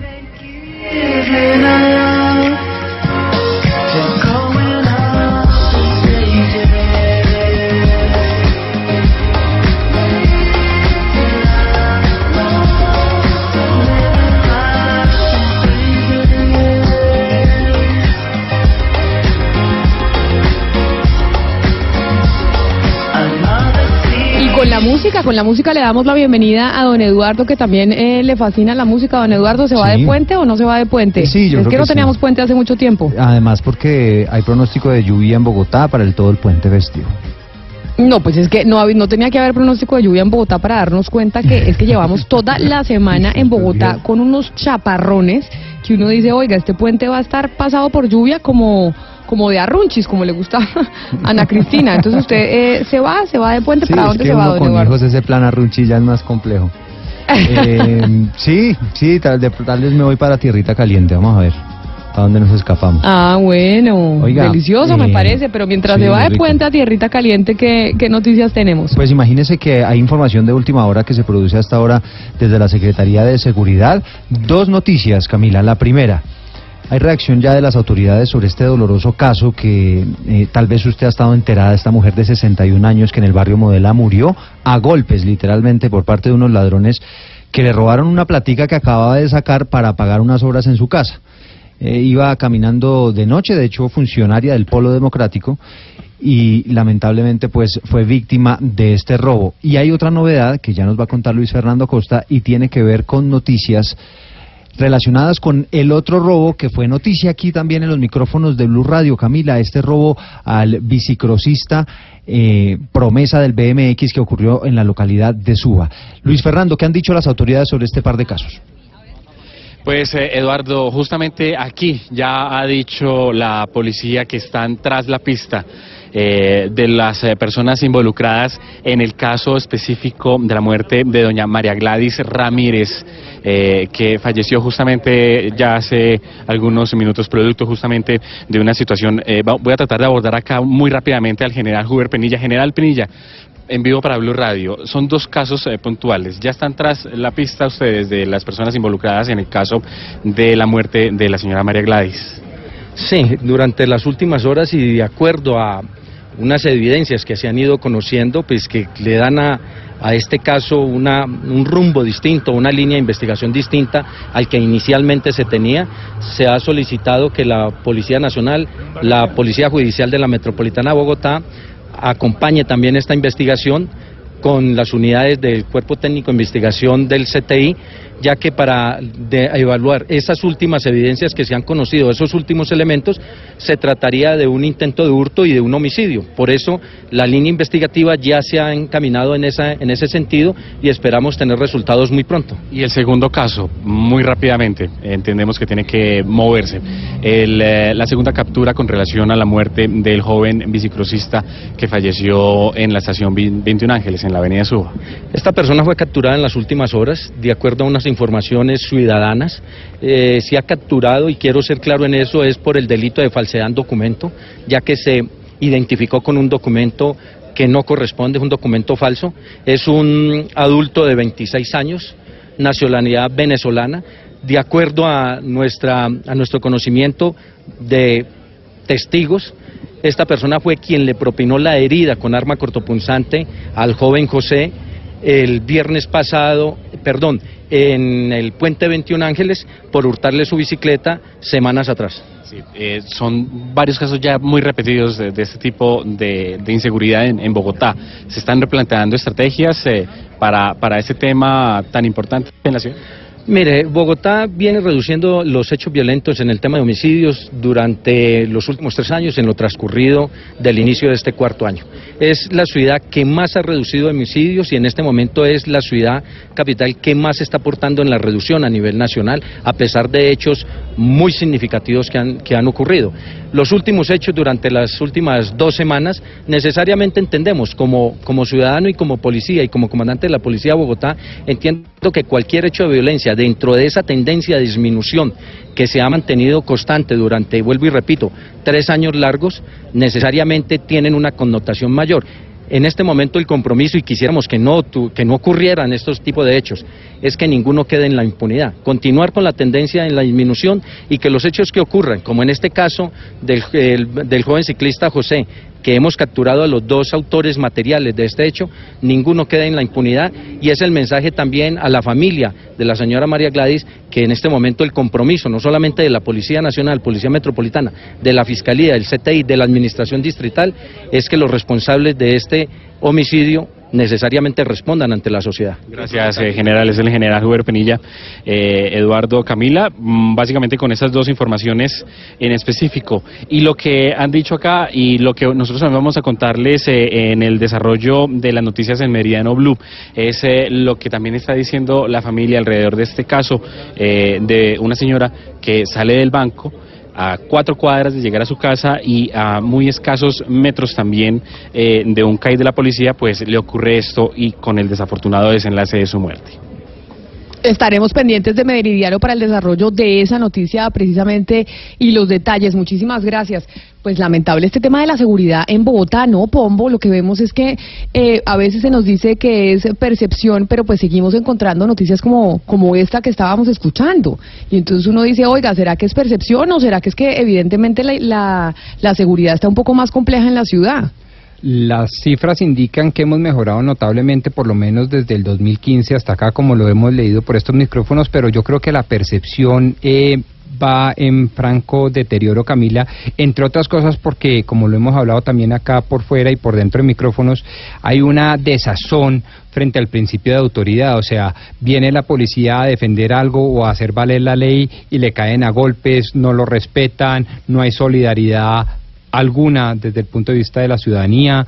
Eh, entonces, eh, esto se está volviendo cada vez más frecuente, Eduardo, esa es la impresión que me da a mí, y, y sin autoridad y sin justicia, ¿cuál es el horizonte de sentido que como comunidad tenemos? Sí, es que además, Camila, me tiene a mí aterrado que casi que a diario estamos registrando enfrentamientos entre la ciudadanía y los miembros de la Policía Nacional, sobre todo por la aplicación del Código de Policía en lo que tiene que ver con eh, la liberación del espacio público, el tema de los vendedores ambulantes.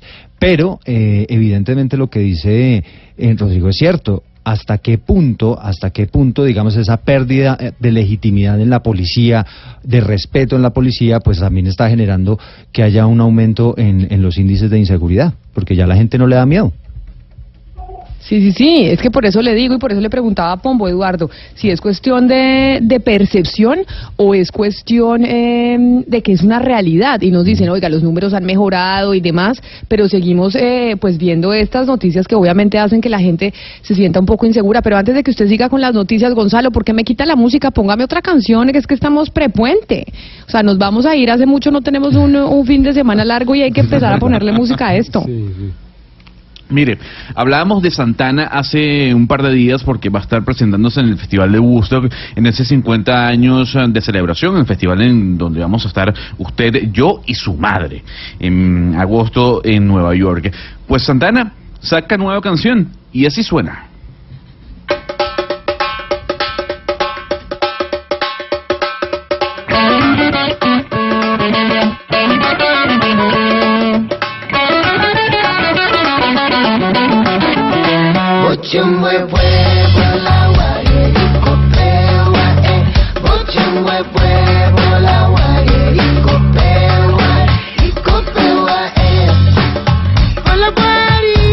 Y entonces para ayudarnos con la música, la percepción, la inseguridad y demás, don Eduardo, pues ahí tenemos a, a Santana. Entonces, em, entonces pues usted siga con Pues sus mire. noticias. ¿Qué más tenemos? A propósito de estos temas de inseguridad, otro, otro de los de las problemáticas que está afectando ese tema tiene que ver con el pandillismo. Y es que hay un fallo de la Corte Suprema de Justicia bien interesante, ¿sabe? Porque a raíz del asesinato de un joven de 18 años en la localidad de Usme, un asesinato que ocurrió ya hace varios años, la justicia le está ordenando a la alcaldía que implemente medidas para evitar que los jóvenes caigan en pandillas y sugiere de alguna manera cómo hacerlo. Silvia Charri, ¿de qué se trata este fallo? Eduardo, muy buenas tardes. Pues mire, le cuento básicamente cómo es el caso. Es un homicidio que ocurre el 31 de octubre del 2013 en el barrio Monteblanco, en la localidad de Usme, en el sur de la capital del país. Según la sentencia, unos jóvenes dispararon de forma indiscriminada en el barrio, se dirigieron específicamente al joven Brandon Orzuela, de 18 años, le dispararon en repetidas oportunidades y luego, dice el fallo, lo remató José Alexander Leguizamón, que desde ese momento fue capturado. Em, el juzgado lo condenó por el delito de homicidio agravado, sin embargo, por una apelación, luego el Tribunal de Bogotá lo declaró inocente y le otorgó la libertad, por lo que el abogado de la familia presentó lo que se llama un recurso de casación con el que esperaban que la Corte Suprema de Justicia, eh, digamos, fallara a su favor y así lo hizo. La Corte lo condenó por el mismo delito y ordenó la recaptura. Pero como usted lo dice, lo más importante de esto es que en ese mismo fallo lo que le ordena la alcaldía de Bogotá es implementar programas sociales en los barrios Tenerife y Monteblanco de Usme para evitar el pandillismo, pues asegura que hay una desprotección social de los jóvenes que los está llevando a la criminalidad. Dice el magistrado ponente José Francisco Acuña que las acciones de prevención y resocialización para los niños y jóvenes de los barrios eh, que les mencioné es para evitar que el derecho penal sea la máxima instancia que dé solución esos conflictos, em, que esto, digamos, congestiona a la justicia y que es responsabilidad de la alcaldía de Bogotá brindar todo tipo de distracción en materia de educación y de re- recreación a estos jóvenes para que no lleguen al pandillismo. 12 del día, dos minutos. Gracias, Silvia. Y otro, otro tema que también le suma al- a, a la inseguridad y demás. Consumo de marihuana, cigarrillo y alcohol. Resulta que el gobierno y Naciones Unidas se dieron a la tarea de medir qué tanto impacto tiene el consumo de estas sustancias, pero particularmente en las universidades de Colombia. ¿Y cuáles son los datos, Santiago Ángel?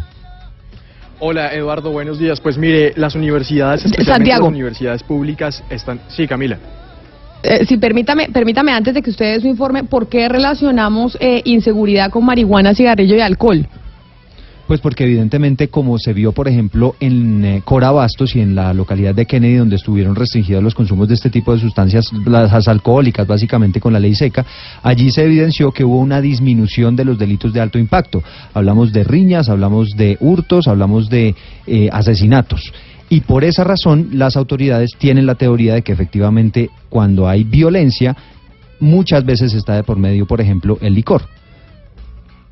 Ah, ok, Y- pero, pero Santiago, sobre lo que, sobre el estudio de Naciones Unidas, ese impacto del, del cigarrillo, la marihuana, el alcohol, ¿están haciendo también una relación con, eh, con la seguridad o básicamente es un tema más de salud dentro de los estudiantes en Colombia el consumo de estas eh, sustancias psicoactivas? También, también se relaciona a la seguridad, Camila, porque pues estas son eh, eh, personas que están en la ilegalidad. Es decir, eh, lo que preocupa a las universidades públicas en este momento no solamente es el consumo dentro de las instituciones universitarias, sino la venta. Y en la mayoría de casos esa venta, como pues es ilegal en el caso de la marihuana, por ejemplo, eh, muchas veces está relacionada a otras actividades ilegales de estas bandas que, que- que se dedican a vender estos productos. Le hablo de las cifras. Mire, mm, preocupa a las universidades públicas el consumo de alcohol dentro de las instituciones porque dicen que la prevalencia es del 50%, el tabaco del 19% y la marihuana del 7.1%. Pero no solamente se trata de alcohol, tabaco y marihuana, sino que eh, otro dato interesante es que los jóvenes están empezando a consumir estas sustancias y también anfetaminas, bazuco y cocaína a una edad promedio de 15 años. Eh, usted sabe, Camila, que dentro de las universidades públicas pues no puede entrar la policía, no puede entrar la fuerza pública, entonces es muy difícil de controlar esto para las agencias de seguridad privada y por eso la Universidad Pedagógica está tratando de centrar este debate para buscar soluciones y para buscar mejores alternativas de prevención en el consumo. Otro dato importante es que en la mayoría de casos los consumidores son hombres y no mujeres. Las em, niñas, las mujeres consumen mucho menos drogas alcohol y tabaco que los hombres en las, en las universidades, Camila. O sea, son eh, consumen más eh, drogas y sustancias psicoactivas, Santiago, los hombres que las mujeres. Es lo que concluye, entre otras, esta investigación de Naciones Unidas o este reporte del que usted nos está hablando. Exactamente, están consumiendo más drogas, eh, alcohol y tabaco los hombres en las universidades, los hombres jóvenes, que las mujeres que parece que pues, sí se dedican a estudiar en las aulas. Somos más estudiosas las mujeres que los hombres. ¿Sí ve, Pombo? ¿Sí ve? ¿Cómo se da cuenta? Sí, Entre sí. otras cosas, el, el informe de Naciones Unidas. Usted en- dice que ahí también debe haber equidad, ¿no, Camila?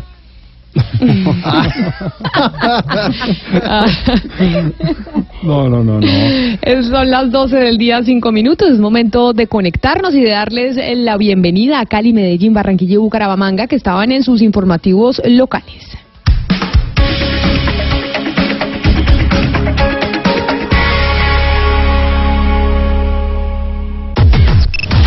Unimos coordenadas. Unimos coordenadas.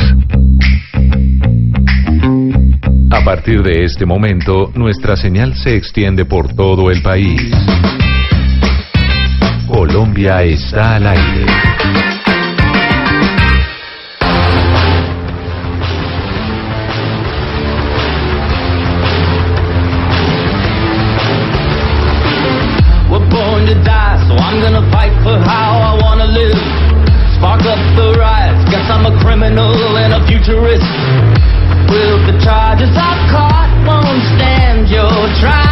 12 del día, 6 minutos. Y, don Gonzalo, esto sí no me suena tan de fin de semana, ¿sabe? Este, este estreno que ya tenemos nosotros en nuestra lista, en nuestras cuentas de Spotify y Deezer, Colombia está al aire. Este estreno está como de, como de los días lluviosos de Bogotá. Bueno, pero si estaba diciendo Eduardo que en Bogotá va a ser mucha lluvia, yo creo que cae perfecto escuchar lo nuevo de Foster the People, la agrupación californiana que vuelve con un sencillo llamado Style y para quienes amamos el mundo del electropop, electro rock, creo que cae perfecto este nuevo sencillo, repito el nombre de la canción, Style. Camila, le voy a hacer una pregunta al doctor Pombo. Señor Pombo, usted que es el lord de la mesa, ¿cuánto pagaría por Fox? ¿Por la cadena Fox? ¿Por todo el negocio? Por, todo el negocio. Uf. Pero uno, pero espere, espere porque es que todo el negocio es muy grande. Estamos hablando Fox News, Fox el tema de cine, Fox Sports, eh, Fox eh, canal eh, de, De series de televisión. exacto. Si es que son varios le- negocios. ok, muy bien, le voy a dar las opciones. Yo le voy a dar un combo, pues, un combo para que no diga. Le A doy ver. FX, National Geographic, Los Simpsons, le doy 20th Century Fox. Únicamente lo único que no le puedo dar es Fox News y Fox Sports. Todo Mm. lo demás se lo vendo. Muy pucha, pues a ver, voy a decir un número absolutamente aleatorio. Voy a decir eh, 4 billones de dólares. 4 billones de dólares. Camila, ¿usted cuánto pagaría por ese combo No, que le no estoy tengo. dando de Fox? No tengo ni idea, soy una ignorante. Es que después digo una cifra y quedo como un zapato, Gonzalo. No sé, porque como no, soy mujer pero de hay que tirar- negocios. Yo no me siento que quede como un zapato si no le pegue, porque además está National Geographic, que es una cosa que yo valoro mucho. Eh, ¿Usted dijo 4 billones de dólares? Sí, sí, pues como por... Sí, ahí, eso sí, aleatorio. Bueno, entonces aleatorio yo le voy a decir la mitad de pombo, 2 billones de dólares. 2 billones de dólares, eso quiere decir 2 mil millones de dólares. Les tengo que decir a ustedes dos que, que son muy perratierios, o sea, ustedes son muy tacaños. Disney, Disney, Disney pagó 71 mil millones de dólares y se convierte en la empresa de entretenimiento más grande del planeta. Eso quiere decir, Camila, doctor Pombo, que Disney es propietaria y dueña de Pixar, Lucasfilm, Los Simpsons, FX, National Geographic y bueno, una cantidad de activos eh, que tiene ahora la compañía, sin olvidar 20th Century Fox, que es la productora de películas. Lo único que no le vendió el señor Murdoch a Disney es Fox News. O sea, el no, tema pues obviamente político... el señor. Eh, perdón, El, señor no quería vender Fox News, Fox News porque tiene un una gran influencia en la política norteamericana. Pombo, qué pena que lo interrumpí. No, no, al revés, iba exactamente en la misma línea. Es que eh, se quedó con, con la línea eh, doctrinaria, pues, republicanista a través de, de Fox News. De resto, todo lo demás, pues, bienvenido sea, pero eso sí, la política la sigue manejando. Lo cierto es que ni usted es- ni yo, Pombo, somos de negocios, ¿no? que, que, que quede claro que no tenemos ni idea. Humanistas, sí. Sí, que quede claro. Pero mire, es que estábamos hablando eh, durante el programa sobre la inauguración de una biblioteca en el Amazonas, en Leticia, y cómo esa inauguración de esa biblioteca que, lle- que ya fue hace poco más de un año, que costó más de 1.400 millones de dólares, me disculpa Gonzalo que no le hable de las cifras que usted nos habla a nivel internacional, yo me voy para Leticia, al departamento del Amazonas, y eh, además me informaban, Diana, que lo mismo pasó, por ejemplo, con eh, la nueva sede del SENA, que costó más de 10 mil millones eh, de pesos allá también en el Amazonas, como si estuviera haciendo como un modus operandi en ese departamento de parte del gobierno central, y que entregaron esa sede del SENA sin dotación y no está funcionando. Es lo que me escribe un oyente desde Leticia en el, eh, en el Amazonas. Tuvimos respuesta de, mm, del ministerio sobre qué va a pasar con la dotación de los videos y demás de la biblioteca de ese departamento.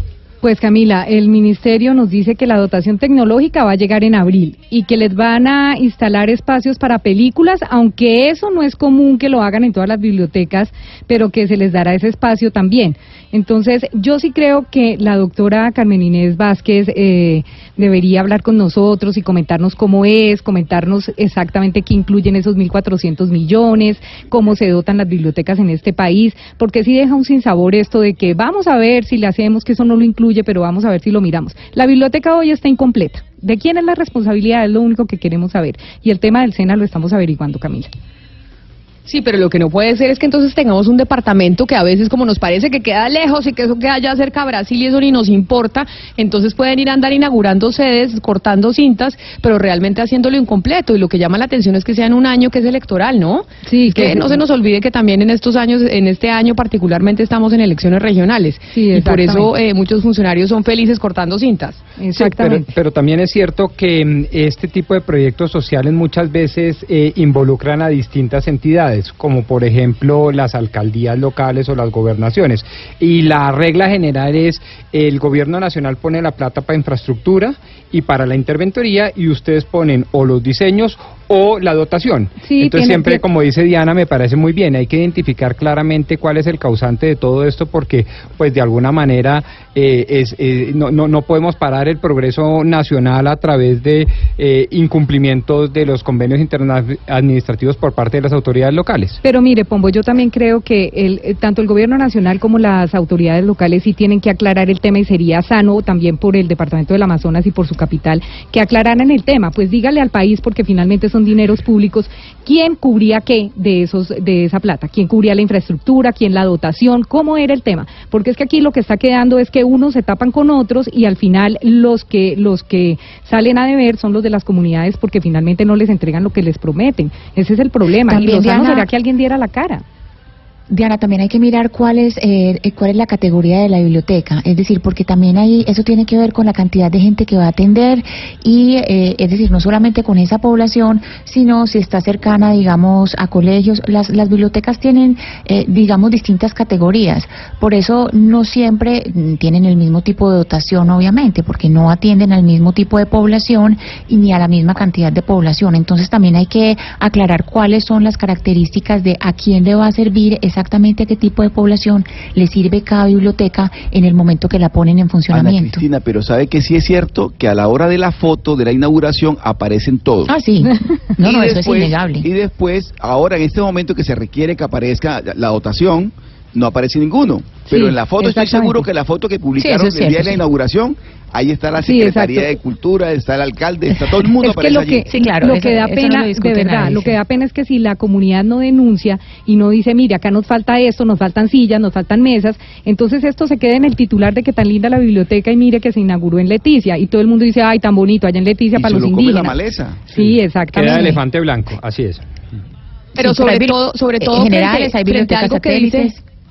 Permítame Ana Cristina, sobre todo sobre lo, sobre lo que dice mm, don Pombo, el don, don Rodrigo Pombo, y es eh, evidentemente acá son proyectos que involucran a las gobernaciones, a las alcaldías y al gobierno, al, gobierno nacional. Pero lo que pasa es que no podemos dar por hecho que entonces los que siempre se demoran, los que son corruptos, son los de las regiones y no el gobierno central. Es decir, si, por eso es que hay que saber quiénes quiénes son, porque siempre tenemos la tendencia a, a creer que en el gobierno central si todo funciona a la perfección y cuando se demoran las cosas y no se inauguran es porque Es hay algún local. tipo de corrupción o de demora en la región y no necesariamente tiene que ser así. Sí, claro. Tiene toda la razón y nunca quise decir eso. Lo que estoy diciendo es que este tipo de convenios, eh, suele- de proyectos suelen reunirse a través de convenios tripartitas. Claro. Sí, y hay que identificar, Pero no- como dice pero Diana, por eso. quién, quién debía poner qué. Sí. Sí, sí, sí, por eso, pero no, pero no dar por hecho que es que entonces como No, es tripartita, entonces ahí el gobierno Sí. está exento de responsabilidad. Correcto. O sea, Por no le eso, podemos exacto. echar la culpa siempre al gobierno regional. Y hablando de regiones, Hablando de regiones, me disculpan que les interrumpa eh, la tertulia, pero es que tengo a la gobernadora del, eh, departamento de Don Mario, a la gobernadora del Valle del Cauca, porque vamos a hablar del tema de su pregunta del día, doctor Pomo, del tema de la obesidad infantil. Y eso lo vamos a hablar después de la pausa. 12 del día, 15 minutos.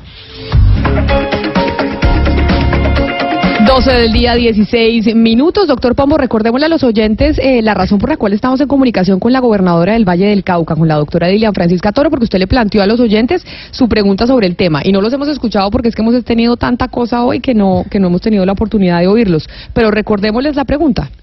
Pues hemos preguntado quién tiene más responsabilidad frente al tema de la obesidad infantil. Los padres de familia, los colegios, las autoridades locales.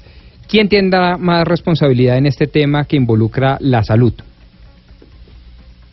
Y es precisamente esa la pregunta que le estamos haciendo a los oyentes que se comunican con nosotros a nuestra línea de WhatsApp. Como siempre nos mandan eh, sus mensajes y nuestro teléfono es el 316-415-7181. Ahí los queremos escuchar.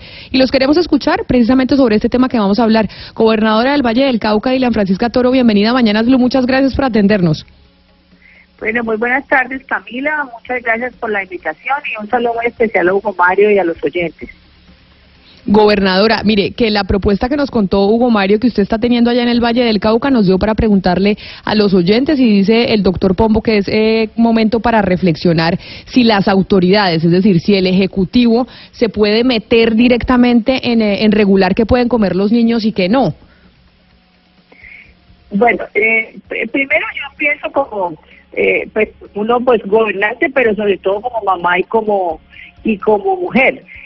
Uno, si alguna cosa está pensando uno en cómo hacer que sus, sus, sus hijos se alimenten bien. Y, y no importa ser pobre, pero es que a veces las, las comidas que no son saludables son más caras que las que sí son saludables. Entonces, lo que hay que lo que hay que hacer es educación y eso por supuesto tiene que ver con la casa, tiene que ver con el colegio y, y, nosotros desde el Estado pues tenemos que estar viendo que la educación que se le da a los niños pues sea la mejor. Y una de las cosas que hay que hacer es que se los eduque para que se alimenten saludablemente. ¿Y por qué? Porque eso tiene unos efectos futuros en su salud. Si nosotros vemos nuestra mayor causa de morbilidad son las, las, eh, las enfermedades crónicas. Y resulta que la enfermedad crónica, uno de los factores de riesgo es la obesidad. Y si desde niño, que es de 5 a 12 años, que es el crecimiento continuo, que consolidan sus gustos y hábitos alimenticios, y se empiezan ya a adaptar como a la alimentación del adulto, no los, no los, no los capacitamos, no los educamos, pues lógicamente vamos a tener eh, personas adultas obesas y en un futuro eh, más enfermedades crónicas. Entonces esto es una cadena que hay que empieza con la educación, por supuesto, y por eso Claro. eh, pues nosotros hemos venido trabajando en ese tema en el departamento del Valle del Cauca. Gobernadora, y nos parece importante saber lo que ustedes quieren hacer en el Valle del Cauca, porque tal vez entonces hay otros eh, gobernadores, por ejemplo, en eh, Bolívar, en Atlántico, etcétera, etcétera, que viendo la experiencia les puede funcionar para que ellos hagan algo similar. Pero entonces explíquenos, este decreto, lo que supimos es que sale la próxima semana. ¿Qué es lo que dice específicamente el decreto en el que usted está trabajando sobre el tema de la alimentación en los colegios? Pues yo quiero como como hacerle una cosa anterior. Mire, cuando yo fui congresista eh, en, en la encuesta de nutrición, nos, pusimos, nos pudimos dar cuenta que cada vez va aumentando más escolares con, con sub- sobrepeso y con obesidad a nivel nacional. Y se hizo una ley que fue precisamente de la obesidad, donde se dieron unas pautas para que se reglamentara por el gobierno. Esa ley no se ha reglamentado. Acá cuando cuando llegué al departamento del Valle del Cauca, empecé a hacer mediciones en los en los en los adolescentes y en los niños de los escolares, cómo estaba su alimentación y cómo estaba su nutrición. Pues uno está preocupado por la desnutrición específicamente, pero cuando fuimos a ver, nos dimos cuenta que en el Valle del Cauca, en el año 2016, el 20% de los niños tenían sobrepeso y obesidad. Pero cuando volvimos a hacer la medición este año, que medimos 56.800 escolares en la edad de 5 a 17 años, nos dimos cuenta que ha aumentado el 20 y 21.7. Pero lo más grave es que ha aumentado el número de niños obesos. Y eso pues sí nos preocupa. Y eso tiene que ver con la casa, pero también con la con la con la escuela. Entonces, ¿qué vamos a hacer? Vamos a regular la alimentación de las tiendas.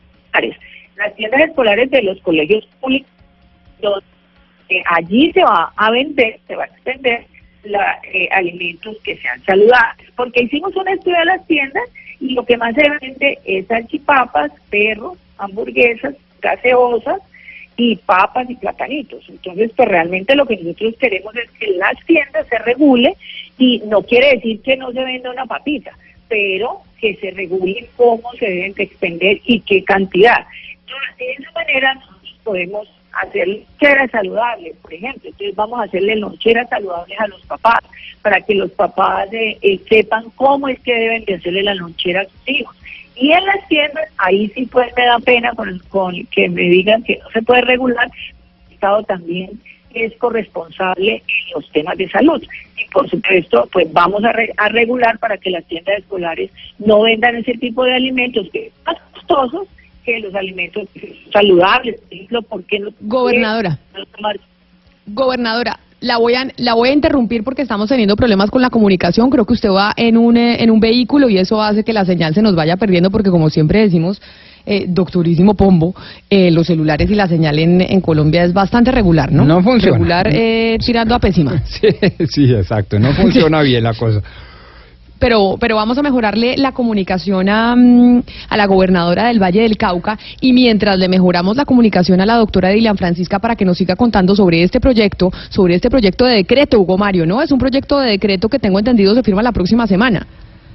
Sí, no, va, va a la Asamblea, por supuesto, para ser aprobado como ordenanza departamental y ahí ya inician los controles para hacer obligatorio eh, la venta de productos saludables en las tiendas de los colegios oficiales, es decir, no más gaseosas, no más jugos en botella con colorantes, saborizantes y endulzantes, no más alimentos grasos y alimentos eh, que causan perjuicio a la salud, es decir, dieta saludable es, es lo que busca la gobernación del Valle a través de esta de este decreto que además es una campaña también. Pues esto podrá eh, emularse en otras partes de Colombia, debería hacerse de esa manera en los colegios. Estamos en comunicación mientras, eh, mientras mejoramos la comunicación con la doctora Li- Dilian Francisca Toro, con Carolina Piñeros. Ella es la directora ejecutiva de Red Papás. Red Papás es una asociación que agrupa precisamente a papás de diferentes eh, colegios alrededor eh, del país. Doctora Piñeros, bienvenida y gracias por atendernos a usted también. Camila, muchísimas gracias y un saludo a toda la audiencia, Rodrigo. Gracias por invitarme. Doctora Piñero, sobre esto que estamos hablando con la gobernadora del Valle del Cauca, ustedes en Red Papás han venido trabajando arduamente sobre cómo tener una mejor alimentación eh, para los niños en, eh, los colegios.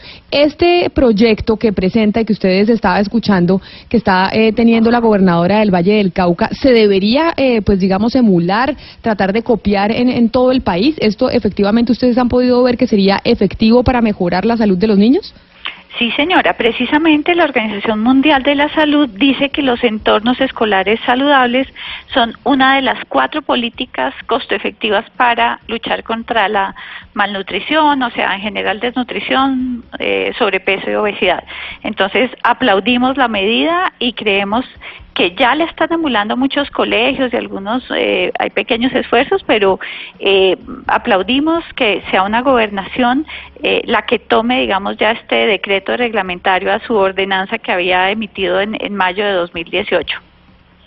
Pero, y entonces ustedes que han tenido eh, por experiencia, por eh, campañas que han, que han eh, sacado, pues peleas con eh, como en agremiaciones que son las que producen este tipo de alimentos, las bebidas azucaradas, los paquetes, etcétera, etcétera.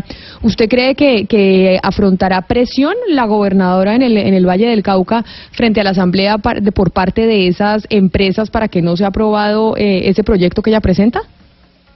Yo creo que va a recibir muchísima presión, yo creo que va a recibir muchísima presión, pero eh, sin lugar a dudas es algo urgente que hay que hacer eh, y yo creo que hay que, ella tiene que recibir todo el apoyo, porque aquí hay que recordar que lo primero tiene que ser eh, los derechos de los niños, las niñas y los adolescentes y por supuesto el derecho a la salud y al bienestar es el primerísimo. Y vemos además que lo está haciendo muy bien. Nosotros vamos a tener em, un evento el 9 de abril donde vamos a hablar de todo este tema de entorno escolar saludable.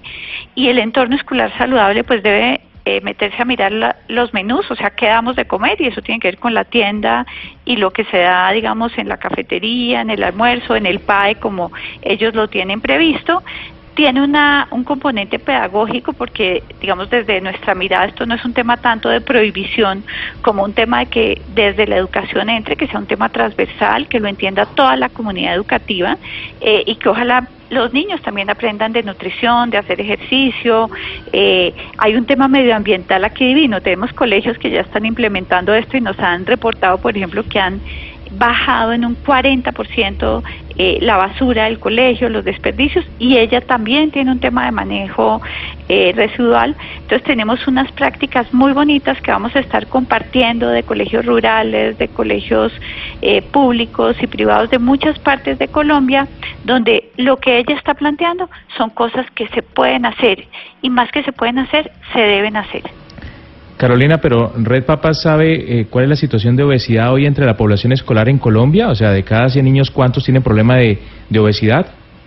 Pues mira, los datos de, de, de la encuesta nacional eh, de salud, eh, bueno, encuesta, la, la ENSIN, que es la encuesta eh, de salud nutricional, nos da datos no solo de obesidad, digamos aparte, sino está sobrepeso y obesidad juntos.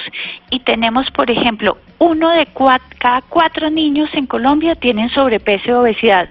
Ellos no los tienen solo obesidad porque es que el sobrepeso en la infancia de todas maneras encamina al niño a digamos, a problemas de salud en la edad adulta. Y, y hay un tema muy grave. Imagínense que entre 2010 y 2015, la población que más creció en sobrepeso y obesidad es la población en edad escolar. Un 30% eh, de, de crecimiento en 5 años de sobrepeso en edad entre 5 y 12 años.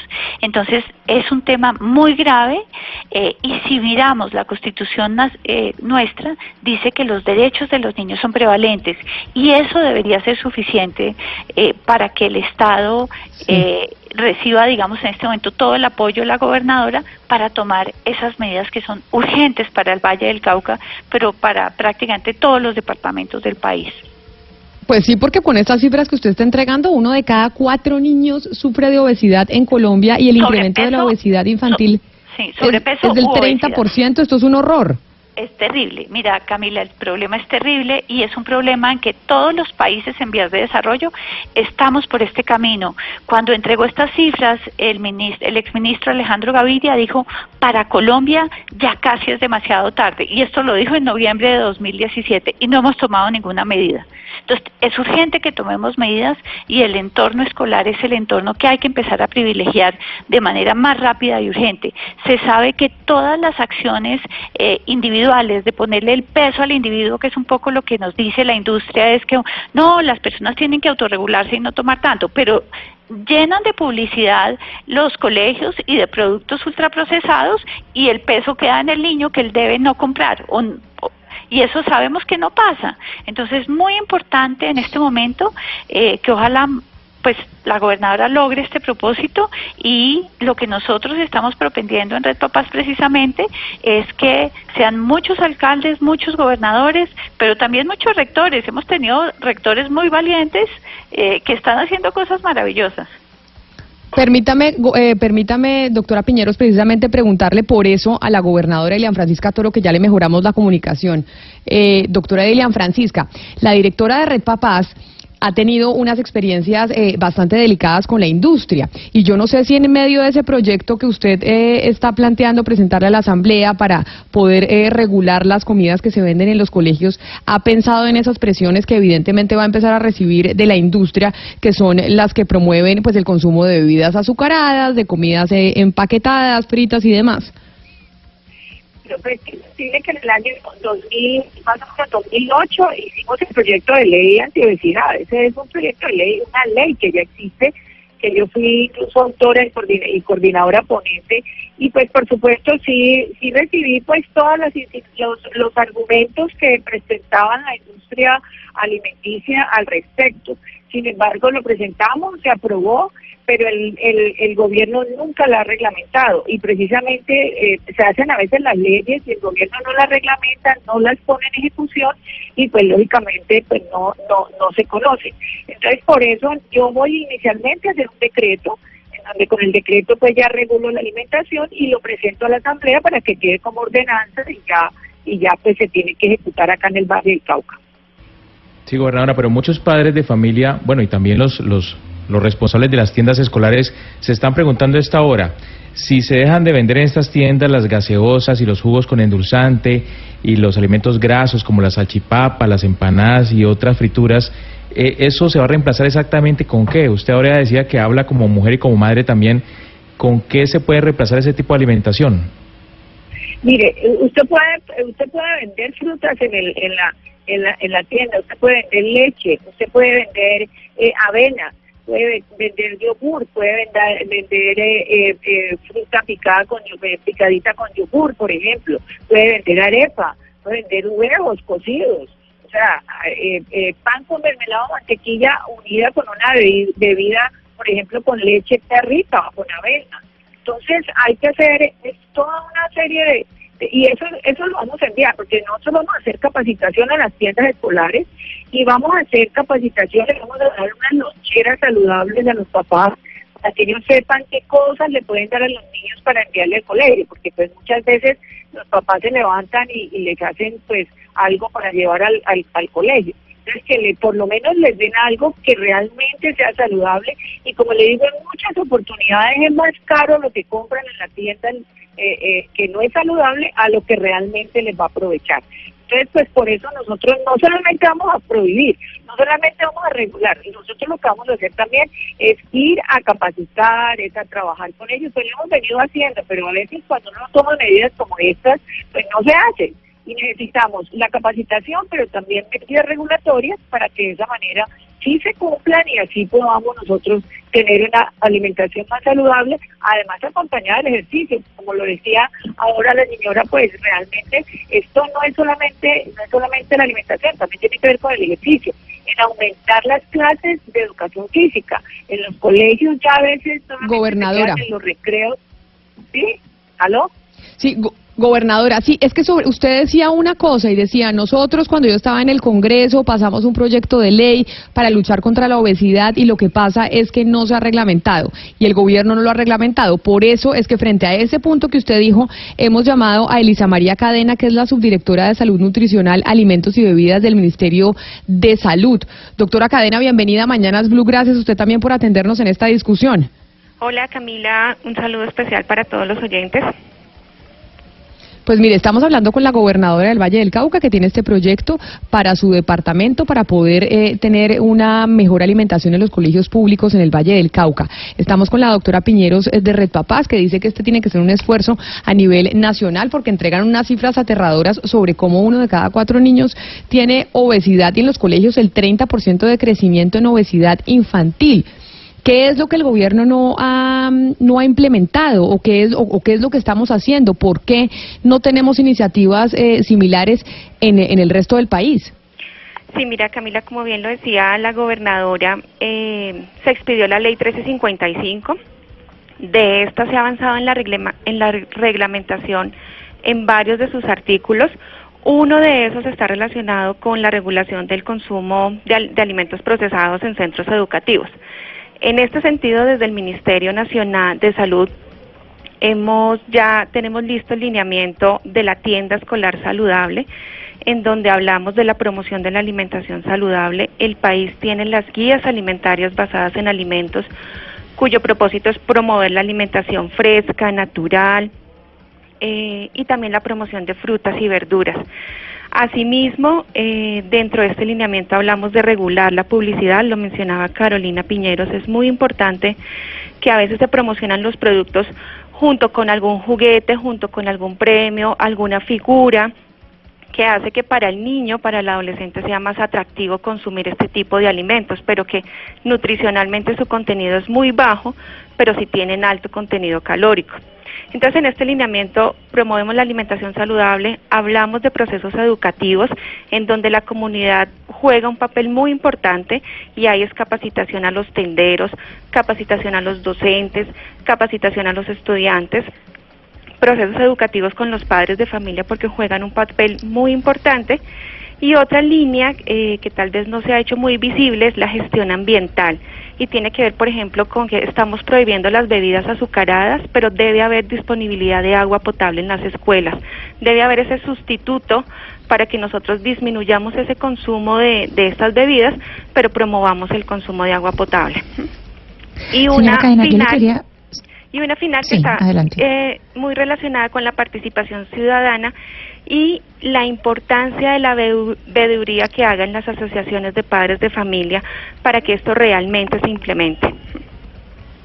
Le quería preguntar precisamente en esos mecanismos de control y regulación por los etiquetados de los alimentos, porque de alguna manera muchas veces cuando los hijos están, cuando los niños que están cerca de uno consumen los alimentos o uno mismo, uno depende de la información de ese etiquetado. ¿Qué tanto eh, se estudia, se regula y conocemos el, el etiquetado de los alimentos que consumimos? Bueno, nosotros eh, emitimos la resolución 333 eh, que habla sobre el etiquetado nutricional. El Instituto Nacional de Salud hizo un estudio hacia el 2016 donde se miraban los diferentes etiquetados y lo que encontró es que las personas, uno, no alcanzan a leer el tamaño que tiene el etiquetado, dos, no se entiende, tres, usualmente la decisión de compra de alimento está más ligado a la marca o al precio. Entonces ahí tenemos un reto grande en cómo hacemos que el etiquetado sea mejor entendido y sea de fácil comprensión, suministre información clara, concisa y que sirva para la toma de decisión de la compra de alimentos en poco tiempo. Cuando uno está haciendo mercado, uno no está, uno no tiene tres horas para revisar producto pro- por producto, sino eh, tienen que ser decisiones rápidas. Entonces estamos revisando toda la evidencia internacional que hay al respecto. En esto podemos hablar de la evidencia que tiene Chile, que ha avanzado de manera importante en el etiquetado frontal de advertencia, así como otros países de la región como Perú. Eh, y estamos en ese proceso de revisión. Actualmente estamos adelantando eh, mesas de trabajo para revisar cuál sería la mejor propuesta para Colombia. Le pregunto a la doctora eh, Dilia Francisca Toro, la gobernadora del Valle del Cauca, eh, esa iniciativa suya, eh, señora gobernadora, tiene que llegar al- a la Asamblea para ser aprobada. ¿Se tiene el respaldo político para que la, los diputados eh, re- eh, respalden, aprueben la iniciativa? Porque obviamente hemos hablado de la presión que existe, ya, no solamente a usted, sino también a, me imagino, a la Asamblea Departamental. ¿Se tiene el respaldo por parte de la Gobernación para sacar adelante esa iniciativa en la Asamblea? Y si no lo Sí, tiene, por ¿qué- supuesto, ¿cómo hacerlo? No, primero lo hacer por decreto y le vamos a pasar luego para la asamblea. Pero realmente ya hay una ley que lo respalda. En esa ley está establecido cómo se deben de regular las tiendas escolares o incluso cómo se debe regu- regular las campañas publicitarias, eh, como lo dijo la, la, la, la representante del ministerio, también cómo se regulan. O sea, yo lo, nosotros lo podemos hacer, lo voy a hacer por decreto, pero también lo voy a hacer por por asamblea, pero le puedo decir que, como, como decimos, primero están los derechos de los niños y las niñas y la salud de ellos. Y, y en, la, en la asamblea hay muchas mujeres, así que yo creo que no vamos a tener ningún problema para que nos la puedan. A mí me parece importante preguntarle a Carolina Piñeros de la Fundación Red Papás el tema de la corresponsabilidad. Usted nos ha hablado, doctora Carolina, de la importancia de la pedagogía antes que de la prohibición. Y yo quiero ver cómo está, eh, cómo está Colombia, cómo está la responsabilidad de los padres de familia en relación con el tema de la obesidad y el sobrepeso. Por ejemplo, cómo está la cultura de no comprar gaseosas en casa o eliminar la comida chatarra de las dietas de los muchachos o ser más condescendientes con las políticas de los colegios y de las autoridades en casa. Bueno, pues muchas gracias. Me encanta la pregunta porque una de las cosas también que hemos aprendido en este proceso es que la responsabilidad no puede recaer sobre el individuo. La primera responsabilidad recae sobre el entorno. Lo que llama el Ministerio los determinantes sociales o la Organización Mundial de la Salud. Imagínate que primero hay que ayudarle a las personas para que puedan tomar unas mejores decisiones. En ese sentido, si las gaseosas no son más costosas, mediante un impuesto, es muy difícil que las personas por sí solas, con muy bajo nivel educativo, como estamos viendo, porque realmente este es un problema de una inequidad tremenda. Son precisamente las personas con menos recursos y con menos educación quienes tienen mayores problemas. Entonces no podemos culparlos a ellos. Muy importante, un impuesto a las bebidas azucaradas, muy importante lo que estamos hablando ahorita, unos entornos escolares más saludables donde los padres muchas veces no tenemos ninguna injerencia, inclusive muchas veces mandamos una lonchera saludable y allí dentro del colegio el niño cambia sus cosas por otras cosas. Tercero también, como decía Lisa Cadena del Ministerio, regular la publicidad dirigida a ellos. Para un papá es muy difícil cuando entramos a estos, a estos lugares y todos los premios, juguetes, inclusive hay una cosa interesantísima que estábamos viendo en un estudio reciente. Muchas veces las personas creen que es saludable porque las mismas empresas ponen una cantidad de cosas que uno cree que eso con vitaminas, minerales, ay, esto parece maravilloso. Entonces, muy importante también sacar la publicidad de comida chatarra del mundo de los niños. Y la cuarta eh, tema, para que podamos empezar a hablar de responsabilidades individuales, tiene que ver con una información clara, visible y veraz en el frente de los empaques, para podernos para poder empezar a hablar de corresponsabilidad, tenemos que el país tenga estas cuatro políticas que son las que recomienda Organización Mundial de la Salud y obviamente trabajaremos siempre por la educación, por las, eh, por la parte pedagógica.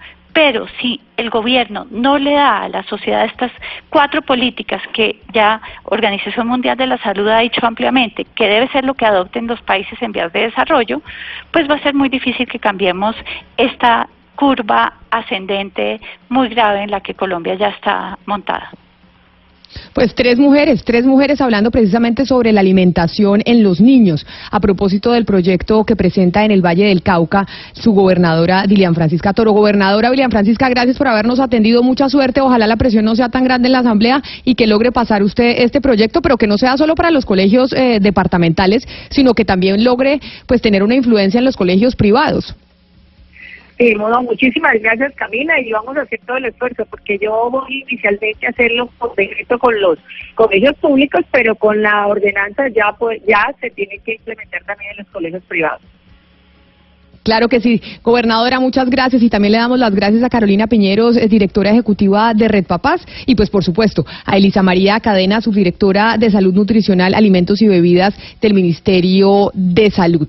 Son las 12 del día, 43 minutos. La alimentación de los menores, de los niños, nos tiene que preocupar a todos y por eso tanto el sector privado como el sector público y el sector no gubernamental tiene que trabajar en ello.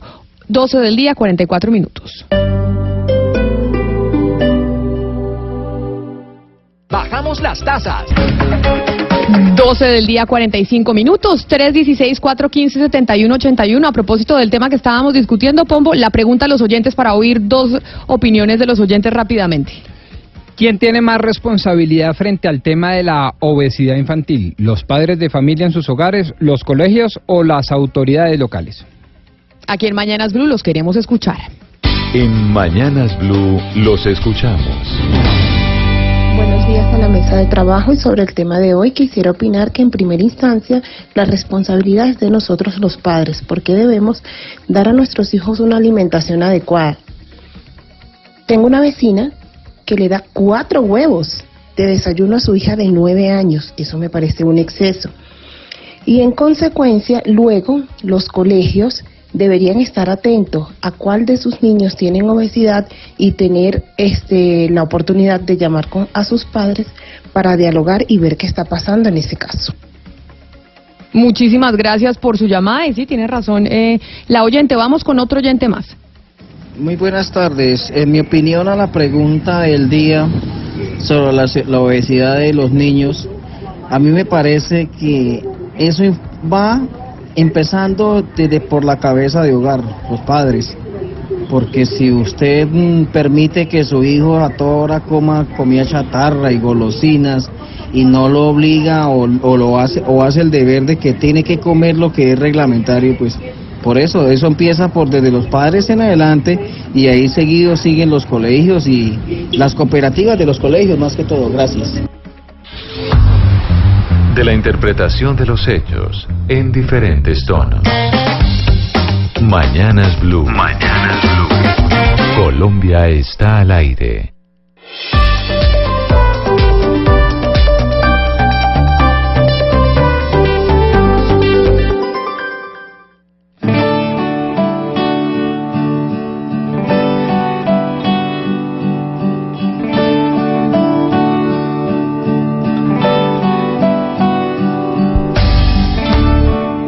Engañaron tantas veces. Hemos creído tantas veces. Una más. ¿Qué más da? Buscamos encontrar sentido los rincones más perdidos. Bueno, y entonces usted se puso romántico, se puso romántico eh, Gonzalo ya de viernes, con Santiago Cruz, que a mí me No. encanta. ¿Esto es Santiago Cruz con quién? ¿Estrenando canción con quién? Con Abel Pintos, Camila. Aquí hay que poner de todo, desde reggaetón hasta música eh, electrónica proveniente de Australia, de Los Ángeles, pero también algo de balada que cae perfecto. Hay que decir que Abel Pintos es un, un cantautor muy reconocido en el sur del continente, Camila, que ya ha colaborado con Santiago y Santiago con Abel y aquí nos traen un nuevo sencillo llamado Estar Vivos.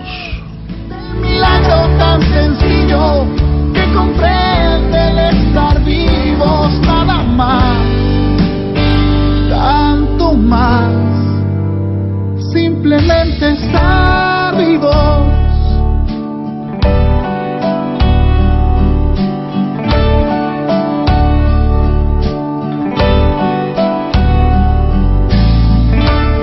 A contra la existencia. 12 del día 49 minutos y con la música de Santiago Cruz, que siempre nos hace reflexionar, nos hace pensar en los amores, en las amistades y demás. Ana Cristina, hablemos de la Comisión eh, de la Verdad, con la música de Santiago Cruz de fondo y por qué la Comisión eh, de la Verdad es protagonista esta semana. Sí, hoy hay una muy buena noticia, Camila, y es que en apartado hoy se abre la cuarta casa de la verdad eh, en el país. Van a ser eh, 19 casas de la verdad y esta es la cuarta que se abre, pero que tiene importante esta de apartado, pues que es eh, una de las más relevantes por las dificultades eh, del conflicto, es decir, por lo arduo que ha sido el conflicto en esta región del país. Recordémosles a todos los oyentes que la Comisión de la Verdad pues arrancó en noviembre, es parte del sistema de justicia, reparación y no repetición y busca es detectar patrones, no señalar personas, sino detectar patrones y va a funcionar hasta noviembre de 2021. Entonces ya se acaba de inaugurar la primera Casa de la Verdad en apartado, Camila. ¿Y con quién vamos a hablar precisamente sobre este tema, Ana Cristina? Sí, vamos a hablar eh, precisamente con el comisionado Alejandro Valencia. Él es el comisionado de la verdad para la región Antioquia, eje cafetero y el sur de Bolívar. Él está con nosotros en este momento. Abogado Valencia, bienvenido a Mañanas Blue, gracias por atendernos. Buenos días Camila y saludos a toda la mesa de trabajo. Muchas gracias por la invitación y pues agradezco estar aquí en esta jornada. Comisionado Valencia, ¿por qué la subregión que usted eh, observa de la Comisión de la Verdad incluye a Antioquia, el eje cafetero y el sur de Córdoba? ¿Por qué juntar o asociar esos dos departamentos?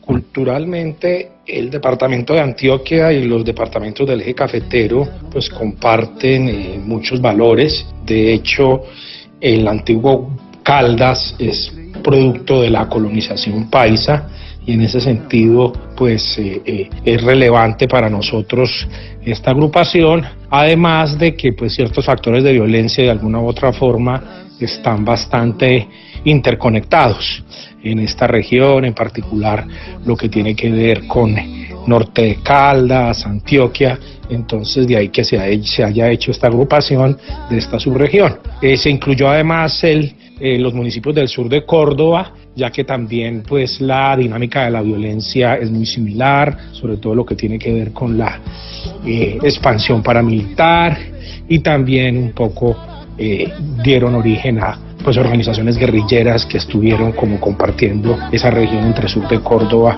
y algunos municipios del departamento de Antioquia. Sí, comisionado Valencia, gracias por la cor- corrección. Es precisamente el sur de Córdoba del que estamos hablando. ¿Cuáles son eh, las dinámicas que han caracterizado el conflicto en esta subregión que usted encabeza? El defensor de derechos humanos Jesús María Valle señalaba que el meridiano de la violencia pasa por Antioquia. Y efectivamente en este departamento han hecho presencia históricamente todos los diferentes actores armados ilegales, también ha tenido una alta presencia militar, el tema del narcotráfico ha estado muy presente allí, la minería ilegal, y en ese sentido pues se convierte en una región que ha aportado un número muy significativo de víctimas dentro del marco del conflicto armado y de ahí que sea tan relevante, pues que la comisión desarrolle actividades en torno al esclarecimiento, la convivencia, eh, el reconocimiento y para poder formular pues unas muy buenas recomendaciones en clave de no repetición. Abogado Alejandro Valencia, comisionado de la verdad para la región de Antioquia, el eje cafetero y del sur de Bolívar. Muchas gracias por habernos dado estos minutos en este día tan importante. Feliz mañana. Reitero el agradecimiento por la invitación y pues saludos a todos y todos. Gracias. Oiga, Ana Cristina, y hablando precisamente de la Comisión eh, de la Verdad, ¿cómo anda de presupuesto y de plata? Porque sabemos finalmente que todo necesita de presupuesto para poder funcionar bien. Sí, claro que sí, Camila. Hay un plan operativo que es anual. Eh, la asignación no se hace por territorio, sino que es para toda, pues para toda la comisión y es por objetivos. Y eh, para este año eh, cuentan con 900 mil millones para 2019. También se está gestionando otros recursos a través de cooperación internacional. Mire, y sigo en su región, Ana Cristina, en Antioquia, y por eso le voy a dar la bienvenida a Max Yuri Gil, que es eh, sociólogo y coordinador de la Regional de Antioquia, donde usted está. Doctor Yuri Gil, bienvenido a Mañanas Blue, gracias por estar con nosotros. Muy buenos días, un saludo muy especial para toda la audiencia de Colombia hasta el aire, para el equipo de trabajo de la emisora y para todas las personas que en este momento nos escuchan. Así es, Colombia está al aire aquí en Mañanas Blue porque estamos en todas las regiones eh, del país. Señor Gil, ¿cuál es la importancia de esta Casa de la Comisión de la Verdad en apartado? ¿Por qué eligieron eh, específicamente este municipio?